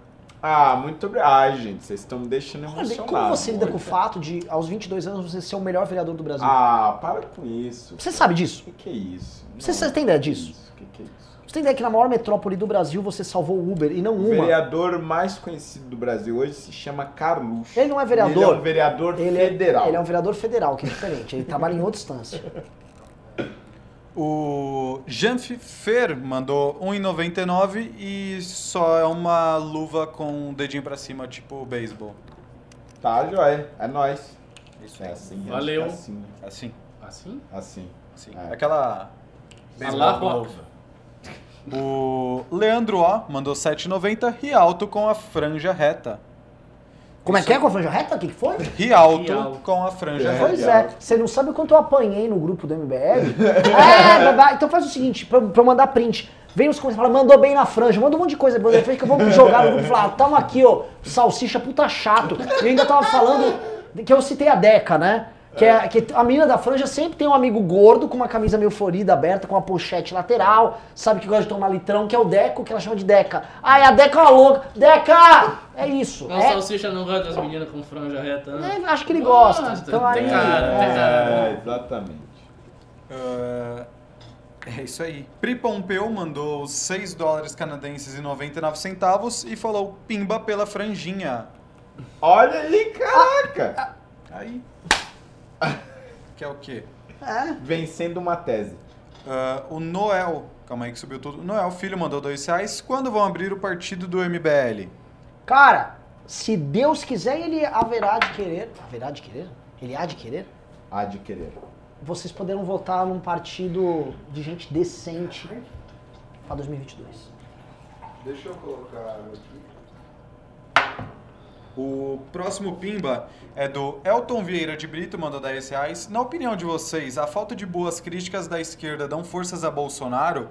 Um ave ao rei salsicha e holiday. Opa! Nós.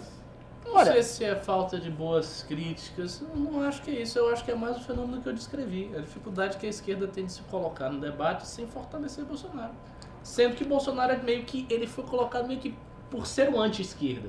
A maior virtude do Bolsonaro é ser diferente de tudo que está aí, que era a esquerda. Então, Ah. basicamente. Não, e acho que não é só o Bolsonaro, não. Por exemplo, o, Fle, o Freixo, agora, ele, ele fez uma tríade me metendo pau lá, porque eu critiquei. Você? A, é, em mim, porque eu falei que ele não quis a privatização da SEDAI lá Hum. no Rio de Janeiro, saneamento básico. Fez uma trilha metendo pau, ah, porque é isso, porque é aquilo, blá, blá, blá, blá. Ganhei 200 seguidores em 20 minutos. Impressionante. E eu não respondi ele, não tinha respondido. Então calma, ainda. então você vai responder em vídeo, Não, Freixo. já, já respondi no Twitter, Não, mas depois eu vou fazer um vídeo. Vamos um vídeo assim. Cara, Como vai ser o vídeo? Exatamente. Realmente tá, tá difícil pra esquerda Mas sair cremosa- desse dilema, né? Que que Mas vou te falar, fazer? eu vou te falar minha tese. É o seguinte: quando a gente ficou batendo na esquerda no começo, funcionou. Porque você chacalhou e você trouxe um, um centro amorfo. É, esse é o- O que você tem? Você tem um centro amorfo em disputa aí. O problema é que a, esquerda é muito menos efetiva em trazer o centro amorfo para ela do que a direita. Porque a, esquerda, como trabalha novamente com valores que são muito exóticos para esse centro amorfo, é difícil. Novamente, enquanto eles usarem a Deca, franjota tal, não vai rolar. Quando tiver o gordinho de pochete, é assim, você não vai conseguir falar com, com- com o tiozão. Então você bate lá, o gordinho de pochete lacrou, vai ter like pra caralho, o gordinho de pochete gosta do Twitter. Só que a Deca, mano, não é, a Deca não é, a Deca não é o, Zé- o sei lá, o, o Pacheco, sabe? O Pereira, o Pereira uberista, 45 anos, preocupado É. com os filhos. É, ma- é muito mais limitado. Muito limitado, muito limitado. Eu vou falar, existe uma questão é, que era um problema quando você tinha o debate na, na Fórmula 1 sobre os motores turbo versus motores aspirados. Vocês vão entender que é uma, é uma questão entre aceleração ou velocidade final. Os motores turbo na época tinham mais velocidade final, porém eles tinham menos aceleração. Ou seja, você saía da curva, você não acelerava tanto, mas você chegava com velocidades finais muito maiores. Já o motor aspirado ele tinha mais aceleração. A esquerda tá presa com esse problema porque o público delas, que é um público muito engajado, esse público urbano, público deco, da franjota tal, você consegue acelerar muito rápido. Público incluso digitalmente, muito bem posicionado na sociedade, formadores de opinião. Então você acelera, você consegue fazer com que uma narrativa, uma operação política, ela se desfraude. Olha esse da Petra, chegou até o Oscar. Não, Você consegue fazer, só que é limitante, a velocidade final é baixa. O da direita sempre teve uma aceleração muito menor, mas uma velocidade final potencial maior. E a direita hoje ela consegue hoje ter uma aceleração legal, menor que a da esquerda, mas maior, mas uma velocidade final muito maior. E com a histeria, a direita está operando em rotações altas. Então ela está sempre acima, mesmo que a a esquerda fica tentando a direita fica. Dá pra entender? Nossa, Dá pra Dá, entender. dá. Ótima Muito bom, analogia. muito bom. Gostei da analogia. É isso aí, bora continuar. Vamos lá. Ah, o Tarcísio Melo mandou 5 reais. Boa noite, Renan, Holiday e professor Cabum. Queria saber se o escritório do MBL ficará aberto a visitas neste carnaval. Um abraço de Aracaju a vocês.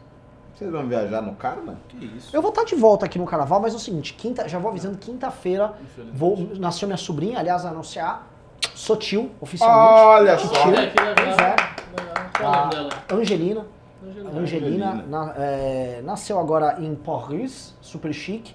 Então eu irei lá ver minha sobrinha, ficarei uma semana fora e regresso antes do carnaval. Então Ah, viagem tá. curtinha. Então carnaval pra pagar que eu viajei ali, eu vou trabalhar no carnaval. Opa! Né? Até muito porque bom. nós temos que eleger um prefeito, né? Verdade, verdade. Eu vou pra Bolívia de ônibus. Sério? Como Eu que é? É, 54 horas. Eu acho animal. É isso. melhor, é melhor ficar no. Mas por que carnaval. de ônibus? Porque eu gosto de andar de ônibus. Eu também gosto. Ah, Caralho. Eu também. Mas leitão, Ah, Não, é, leitão, top e tal. posso falar, paguei muito pau. Adoro Mas viajar de busão. 54 horas só. Até salário de uni. Ô, Holiday, você sabe que você vai ficar 54 horas no ônibus e vai chegar na 54. Bolívia, né? É isso aí, na Bolívia. Meu É, Deus. tem gosto pra Passar tudo. ali pelo Mato Grosso do Sul, entrar na Detesto Bolíviazinha pegar pelo ônibus. sul não, tal. não faria isso. Ah, jamais. aventura, aventura. Eu prefiro Uma ficar num semaninha eu bloquinho tô de carnaval. E eu não gosto. O Rodrigo Abdo mandou 8 reais. O que vocês acham do Itzel como candidato viável de direita contra Bolsonaro em 2022? Interessante. Você acha? Acho. Acho. Mesmo. Acho. Porque ele tá fazendo um trabalho que tá cacifando ele lá no Rio de Janeiro. Ou não? Não sei. Eu acho que sim. Eu não Ele sei tá- esse negócio da cidade. Ele é presepeiro. Ah, sim. Tem os problemas do Rio de Janeiro, né? Ele é presepeiro, ele gosta de mandar- ma- matar bandido.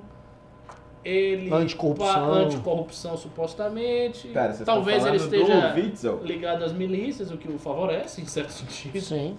Então, pode ser. Não, mas pera, vocês estão falando de quem? Duvido. Ah, tá. Não é nosso estilo, mas e é o o Bolsonaro seguinte. tem medo, viu? tem muito medo. O Bolsonaro, O Bolsonaro sabe medo. que o Witzel. O Witzel adora o Bolsonaro. É. É, E o Moro agora é essa porra. Sim, eu me, eu me espanto como o Bolsonaro se assusta com os adversários. O Moro realmente, assim, ele tem razões reais pra ter muito medo. Hoje o Dória e o Witzel não me, não me preocuparia. Ah, Eu acho o Dória muito mais forte como candidato de direita. Do, ou o Witzel muito mais forte. Que o Dória? ah com sim, certeza. ah, com certeza. Com certeza. Com certeza. O problema do Dória é. quando- O Dória tinha que olhar pro passado e falar: quando eu fui tudo aquilo que eu não gosto de ser, eu fui. Fala igual o Caetano: eu fui. Hoje, Exatamente. não sou. Diz tudo. Ai, meu Deus. É isso aí, ó. A Shirley Fávaro mandou 5 reais. Capaz de Petra e Zé de Abreu da, e Zés de Abreu da esquerda conseguirem unir a direita. Já pensou o Bolsonaro reeleito? Rapaz, unir a direita tá difícil. Tá difícil. A direita se mata mais do que na guerra. Mas, se o Bolsonaro dividir a bola com o PT, vai meio que empurrar a direita. Mas eu vou, eu vou também fazer uma previsão aqui. Muita gente da direita, da hoje isentosfera, não vai votar no Bolsonaro. Vai anular voto e vai fazer campanha para anular voto se o Bolsonaro sair com o PT. Não é pouca gente que vai fazer isso, não. Porque é o que tem de gente que tem raiva do Bolsonaro e que acha que o Bolsonaro é igual ao PT ou pior, é grande, não é pequeno. Formador de opinião tal. Se essa divisão acontecer, muita gente vai dizer, não, anular voto, não vou apoiar nenhum lado e eles que se viram e se matam. O pessoal tá aqui nos comentários falando pra não deixar minha sobrinha ter franja reta. Vou precisar da ajuda de todos vocês, porque minha irmã é muito teimosa, vai ser a mãe dela. Com certeza, se franjinha for cool. Ela tá morando aonde? Na França? Na França. Detalhe, só vou falar. A sobrinha do Renan vai ser islâmica, Ele vai tá usar, vai usar é um véu e Ah, acabou. não, e eu vou amor dar aula Deus. de religião pra ela, Que vou trazer. isso? Vamos Ricardo, aqui, vamos jogar a junto. Vamos jogar junto, lá, lá, lá, lá, lá, lá, lá, Aqui, ó, vou te falar um negocinho. É isso aí. Não vou é deixar a franjinha, não. Franjinha não vai, não vai ter. nela. E eu vou te falar como eu vou. Já, já pensei como é que eu vou influenciar. Porque ela vai pra escola e aí, pô, ela vai ter que falar, pô, meus tios no Brasil são da pá virada. meus tios se aprontaram tal. Porra, tal. Aí eu vou falar dela aqui no, no- aqui no YouTube, ó. Angelina, tal. Ah, vai porra, os caras estão falando, meu, no terceiro mundo todo mundo me acha legal, tal. Aí vai dar pra trabalhar, ela vai ter que fazer uma escolha. Minha irmã ali, ó, a gente pentelhando, a gente vai pentelhar bastante. Meu e posso falar, o marido dela é de direita. Ah, Coisa boa já. Então vai dar. Ah. O problema é minha irmã. Minha irmã tava preocupada, ela viu um vídeo no YouTube é, onde eu xingo a Petra, ela- a, a Greta, ela. Você não gosta da Greta? Assim, indignada, então vai ser fo- foda. Meu Deus. O Henrico Moloco mandou dois reais. Já pularam um caminhão concorrente? Hã? Como é que é? Já pularam um caminhão concorrente. Ele Exato. tá pedindo pra gente se matar, alguma coisa assim? Eu nunca pulei.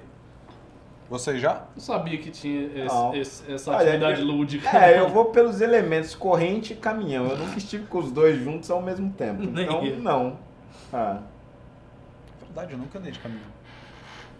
Leonardo Guarizo Barbosa mandou 50 reais. Eu não estou zoando. Votamos o bolso pro PT não acabar com a Lava Jato, acaba com o COAF, acordão, etc. Tá me zoando, Fernando? Se fosse o PT ferrando investigação de corrupção, pelo menos não vai ter gado, ou seja, a maioria da população calada. Isto é muito sintomático. Caraca. Eu tô falando, isso é muito sintomático. E nós tivemos um ano de governo. Um ano. Um. D4. Caraca. Pois é. Quer responder? Não, eu tô chocado. É isso aí. O Gu Henrique mandou 5 reais. Qual seria o ministro da Educação que o governo poderia colocar que traga resultado e anestesia a esquerda no discurso político? Cara, qualquer Zé Mané do Instituto Ayrton Senna conseguiria fazer, tipo assim, infinitamente melhor do que o Weintraub. Assim, é- é- as opções, elas são tão inúmeras que não tem, tipo assim, um cara, ah, não, esse cara... Tipo, qualquer cara de qualquer instituto relacionado à educação faz um trabalho melhor que E só lembrando, assim, é, basta você ser. Você não precisa nem, assim, pra irritar a esquerda. É, basta você, por exemplo, fazer uma política que irrita o sindicato. Você trazer compensações e bônus para professores que apresentem melhor resultado. Coisa que já foi feito e tentado em inúmeros lugares onde é feito, funciona e o sindicato fica puto. Porque eles querem assim, de todo mundo com salário alto e rendendo baixo. Pois é. Quando você faz essa política de rendimento, já na hora, aí você vai ter a esquerda inteira em greve e tal. Nem isso o Weintraub tá pensando. Nada, zero. Não sei se ele quer também greve. Eu Acho que ele quer lá mamar, ficar fazendo trollado e ficar É. tranquilo. É. acabou. Quando ele sair, ele sai de boa. Ele quer ficar mitando E também Vila acho que ele, deve, ele deve ficar de olho em alguns conta- contratinhos na área de educação Cara, que ele é dessa viu o livro? área. O da Thaís aí, mano? Não, não, não. Viu o livro, assim, Que livro? a- a- agora vai ter livro do MEC, livro feito pelo MEC. 700 milhões de reais em contrato. Ah. E aí, olha só como é que funciona. Você pode, por exemplo, professor Olavo, vou usar um trecho aqui do, sei lá, do imbecil coletivo e tal. Aí você vai pagar royalties. Muita gente ganhou dinheiro com isso. E é uma forma, assim, de você fomentar que autores ligados a você ganhem É. uma grana. Meu Deus. Ah, caramba, calma aí. Eduardo Rodrigues mandou 20 reais. Boa noite, MBL. Sou de esquerda, mas respeito muito o trabalho de vocês. Sonho com a formação de uma esquerda 3.0. Vocês acham que esse alívio da PF em relação ao Flávio desabona o, Mo- desabona o Moro de alguma forma? Obrigado. Posso começar? Vou começar Claro. à esquerda. Gente do céu, voltem para 2019.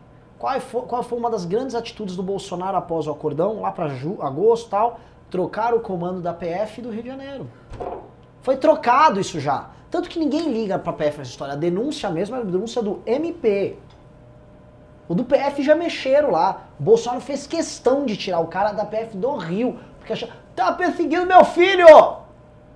Achava o quê? Ricardo Almeida. Não, o que eu queria dizer só é que eu nunca tinha visto um pimba de uma pessoa declaradamente de esquerda aqui no MBL. Nunca vi. E assim, eu sei que pessoas de esquerda acompanham o programa, mas pra pimbar e dizer de esquerda, nunca vi. Você já viu? cara dizer eu sou de esquerda e tal. Possível, mas, pô, muito É coisa rara, né? Para, parabéns para sua, a sua abertura de espírito de você estar assistindo um programa que é de direita, que você sabe que é de direita, ainda assim pimbar e pimbar bem, fazer uma pergunta razoável. Parabéns. É, não, e sobre a, sobre a questão do 3.0? Merece uma bela resposta, Ricardo. Até... Não, assim, eu entendo o que você está dizendo. Tipo, uma esquerda que seja mais razoável e busque é, centrar forças no debate real, nas teses, colocando as teses. Isso, cara, é, é o ideal para a direita. Se a direita e a esquerda pudessem dialogar de forma amistosa, aceitando pressupostos da democracia, aceitando pressupostos do diálogo civilizado, não haveria problema nenhum em pessoas estarem mais ao centro-direita, mais ao centro-esquerda, a esquerda, sei lá, enfatizando mais a questão dos direitos sociais e do welfare state, talvez, e a direita enfatizando mais o liberalismo, o emprego, a redução do Estado. Ess- essas teses, assim, elas são amplamente debatíveis. Infelizmente, a gente está numa situação que as coisas não são desse jeito. Porque o debate político é muito mais um embate do que um debate. Você vê que as pessoas debatem, elas não debatem para conhecer a verdade ou para trocar teses. Elas sempre debatem para derrubar o adversário. É assim que a coisa acontece. Interessante. A Mailaua 2 mandou 5 reais. Alguém aí viu o Alan dos Panos chamando o MBL pro debate? KKK, bora? Já respondi. já foi respondido. Ele não quer debater, gente. Ele tá querendo usar esse subterfúgio pra história do, do Dudu ali. Quem tem que debater é o Eduardo. Já fugiu no debate com o Kim, tem defu- Vai lá, fala, depois a gente vê aí com, o- com o Capacho. É isso aí, Anderley Pastrello mandou 10 reais. Dezão pra dar aquela elogiada cremosa no Holiday. Opa! Valeu, obrigado, hein? Ah, o povo tá me amando hoje, As né? pessoas sempre lhe amam, Rodrigo. É. A única pessoa que não se ama, que não, não lhe ama é você mesmo. Que isso? Nossa. Que isso? Que isso? Que isso? É verdade. Puta verdade. Nossa, Profundo. assim, eu- assim eu- o Re- Ricardo jogou uma verdade aqui ao vivo, enorme. Você que tá nos assistindo, você não tem ideia dos dramas que nós somos obrigados a lidar, porque a autoestima desse garoto é baixa. Ah, pelo amor de Não, não, Deus. é bizarro. É bizarro. É bizarro. Fala É assim. tipo, sabe, sei lá, tem um cara, você tá pilotando. Ronaldinho Gaúcho dizendo, porra, eu não sei jogar Eu bola. jogo bola. É, Tá aqui a sua não camisa a 10! dica. É só entrar no campo. Não, mas será que eu mereço estar nesse time? Eu sou só um gauchinho. Não, olha meus dentes. É isso. Seu coronavírus aí. O Leandro O mandou 18,90. Holiday, muda pro novo. Quero ver você e a Janaína puxando outros bons vereadores. Opa, eu tentei. Olha que eu tentei, hein? Me ignoraram solenemente. Fazer o quê? Paciência. Olha, Ricardo, estão te chamando de coach no chat. Coach. Se eu fosse Pimbaço, coach, todo A The Sou Closing. Calma aí, calma aí. Ó. The Closing. Ela mesma, que Ô, mandou louco. mimos semana passada, que inclusive eu agradeço. The Closing mandou 100 reais. Pimba para o novo titio. Parabéns. Cheguei agora e what the fuck? Que negócio é esse de franjinha? Ha, ha, ha, ha. Acho que a The Close tem franjinha, hein? Uh, Será? Vou dar uma checada ali no Instagram. Exceções, exceções. Há exceções. É que existe a franjinha instrumental, né? Como é que A é? franjinha instrumentalizada. A franjinha como um instrumento de lacração. A franja. Ah, sim. Entendeu? sim, sim, sim. Tipo assim, se eu posso pegar. Como a por- tatuagem como instrumento de lacração. Exato. também O, o alargador como instrumento de Exato, lacração. exato, exato. tem dessas paradas. né? Um avião tem asas, um avião de guerra também tem asas. Mas não necessariamente o seu avião com asas é isso, quer dizer, né? O problema é que eu, né, a, a asa ali da- do avião de guerra ela tá especialmente asada, a franjinha tá frangenta. O João Ribeiro Noleto mandou 5 reais. Salve pro professor Estalinho. Stalin. É lindo. Cabum, né? Plec Plex tal. Salve. Ó, o Fenton mandou 10 reais. Vocês, MBL, por onde começa e termina a atuação do Estado em questões ambientais? Leis, incentivos fiscais, etc. Eu acho um grande problema o Estado ser o monopólio dos estudos empíricos nessa questão. Ah, mas não é, ele não é monopólio de estudos empíricos. Eu, eu, eu sou bem, assim, posso falar, esse é um tema assim, eu sou bem, eu sou bem cuidadoso com essa questão do ambiente. Acho horrível um certo discurso que existe na direita do tipo, ah, dane-se, né, vamos produzir, não sei o quê. Acho que o Brasil perdeu uma grande oportunidade ano passado de dar um baile. O Brasil é um país que vive de biocombustível e a gente não fala disso no debate, fica tomando lacrada do Macron, porque quer mostrar que aqui fala grosso e que a floresta é nossa. No fundo quer dizer assim, se quiser derrubar, eu derrubo mesmo, vai tomar no seu cu. Tem um discurso do exército, a gente já comentou na época, de vamos povoar, como é povoar a Amazônia? Deixa a Amazônia quieta, ela nem precisa disso aí. Ó, não vamos povoar, povoar, mas você, tem, você não consegue povoar Araraquara. né? O Brasil é um país com densidade populacional baixa. É. Não tem necessidade populacional. Leonardo Guarizo Barbosa mandou 5 reais. Fernando, vai passar na volta por Campo Grande, Mato Grosso do Sul de ônibus? Para aqui para jantarmos no Tio Truts.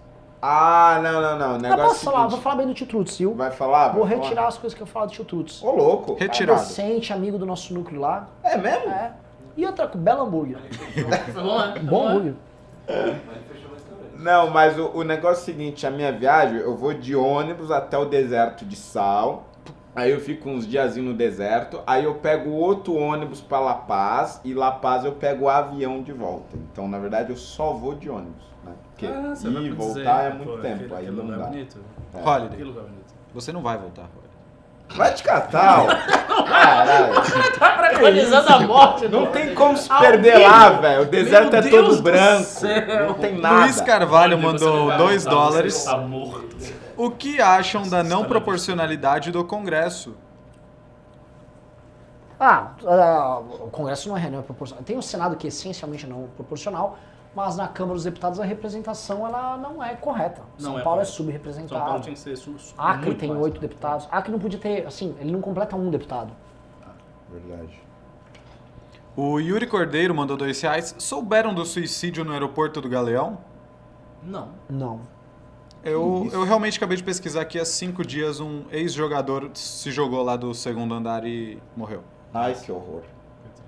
Ninguém merece o Galeão mesmo. Yuri Cordeiro mandou 2 reais. Século XXI. Veganismo, crossfit, coach e agora franja. Brasil FC mandou 2 reais. Ciro 2022. Tá bom. Tarcísio Melo mandou mais 5 reais. Renan, onde acho o endereço de vocês? Queria conhecer o coração do maior movimento político do Brasil. PS Ricardo Genial. Olha, não podemos Obrigado. ficar divulgando aqui, mas manda lá pro falecom.mbl.org.br e a gente te convida aí pra tomar um café. É. Igual, ser- igual o Tratores Teixeira. É importante você dizer isso, tem que ser selecionado mesmo. É? É, um, lugar, é um lugar muito arriscado. Você tá um maluco aí, chega É. e resolve fazer um babado. Como já veio. Como né? já veio, Já, é. arrebentaram Vários. a porta, quebraram Ah, a é? Kombi. Porra, 2016, quebraram Ah, a Kombi aqui. que tá- é. Tava só eu e o Kim aqui. Nossa, perigoso. Ah, O- Deu polícia, o caralho. Naldo L. Santos, ó, último ping, bem. Naldo L. Santos mandou 10 reais. Dória tem apresentado resultados e iniciativas que vão fazer São Paulo crescer como nunca e terá segurança pública de primeira, mas infelizmente ainda faz alguns projetos de política antiga.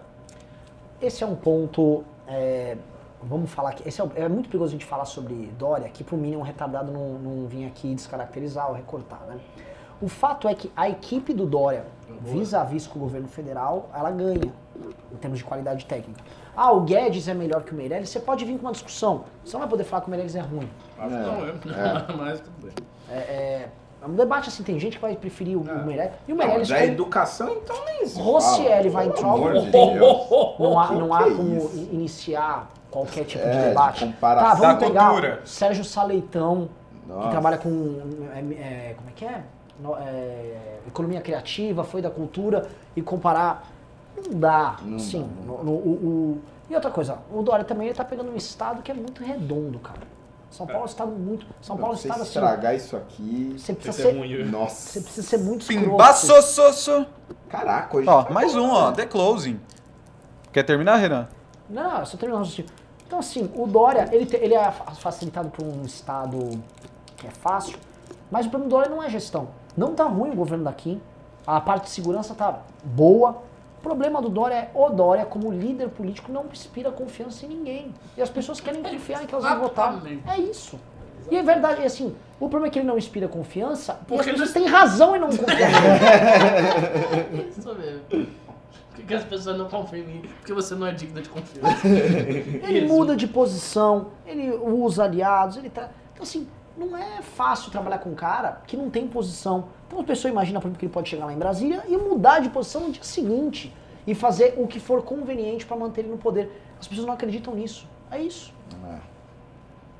Agora sim, The Closing mandou 100 reais. Pimba para o Holiday. Cara, você é hashtag amazing. Acredite no seu potencial. Que isso? Que Não, não. Gente, eu tô Mandou ficando 100 reais. emocionado. Ah, você é ridículo, ah, Holiday. para com isso. A- Aqui, gente, assim, posso falar um negócio? O Holiday, ele acha, por exemplo, que ele vai perder a eleição para vereador.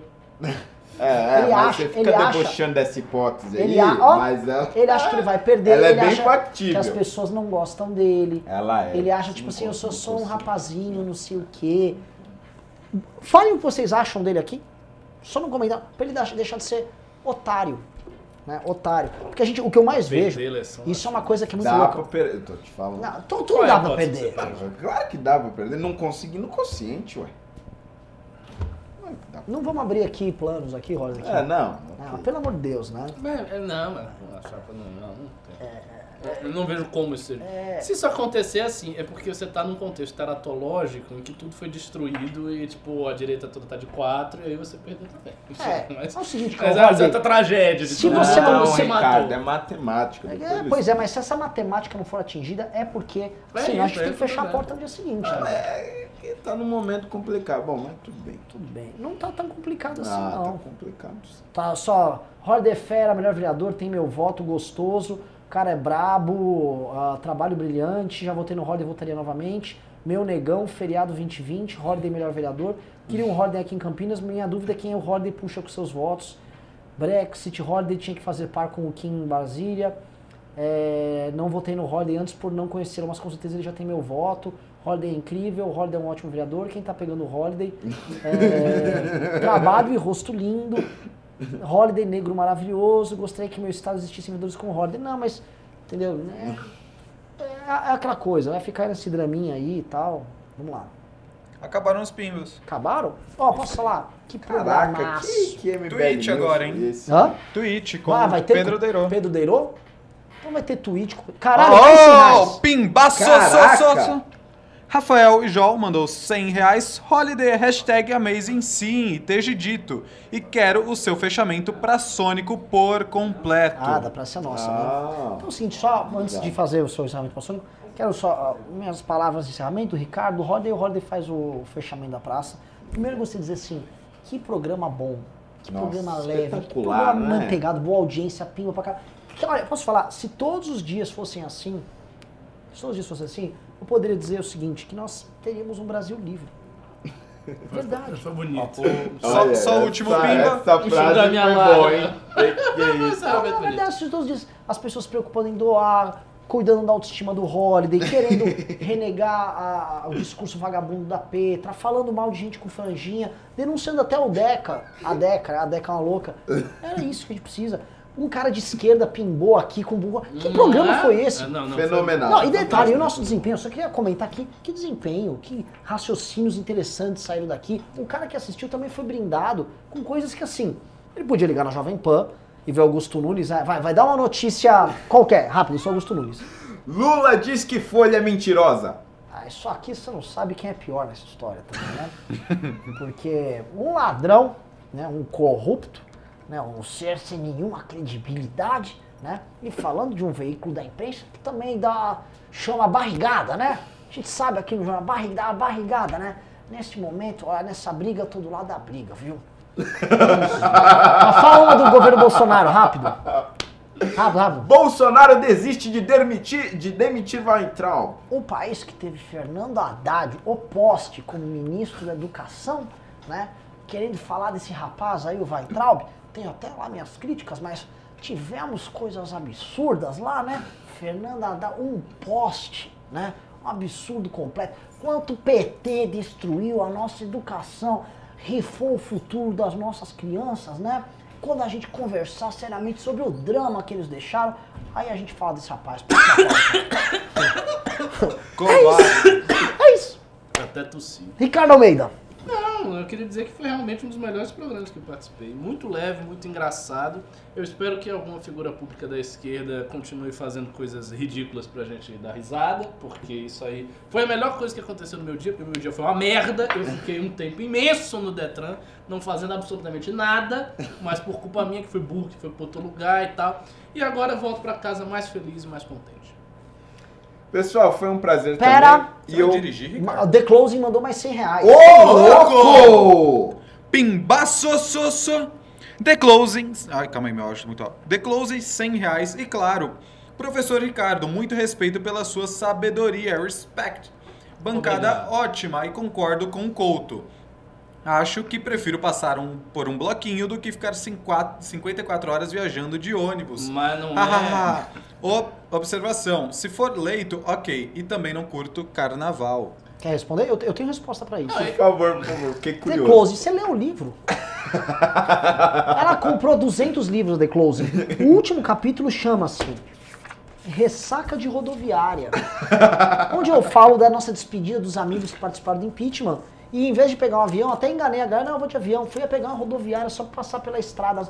Quando, olha, pegar uma estrada com busão é uma delícia. Eu É gosto. magnífico. Tem gente que gosta. Eu gosto, o Rodney também gosta. Eu adoro. eu adoro. Para no posto. gosta, Exatamente. Sabe, dá, é dá aquela esticada, olha, fica olhando na janela, você consegue ler um livro, ouvir Inclusive, um um pedaço dessa minha viagem vai ser pela Bandeirantes ali. Ah, meu É, Deus do céu. exatamente. Só bota aqui, não aprendi a dizer adeus.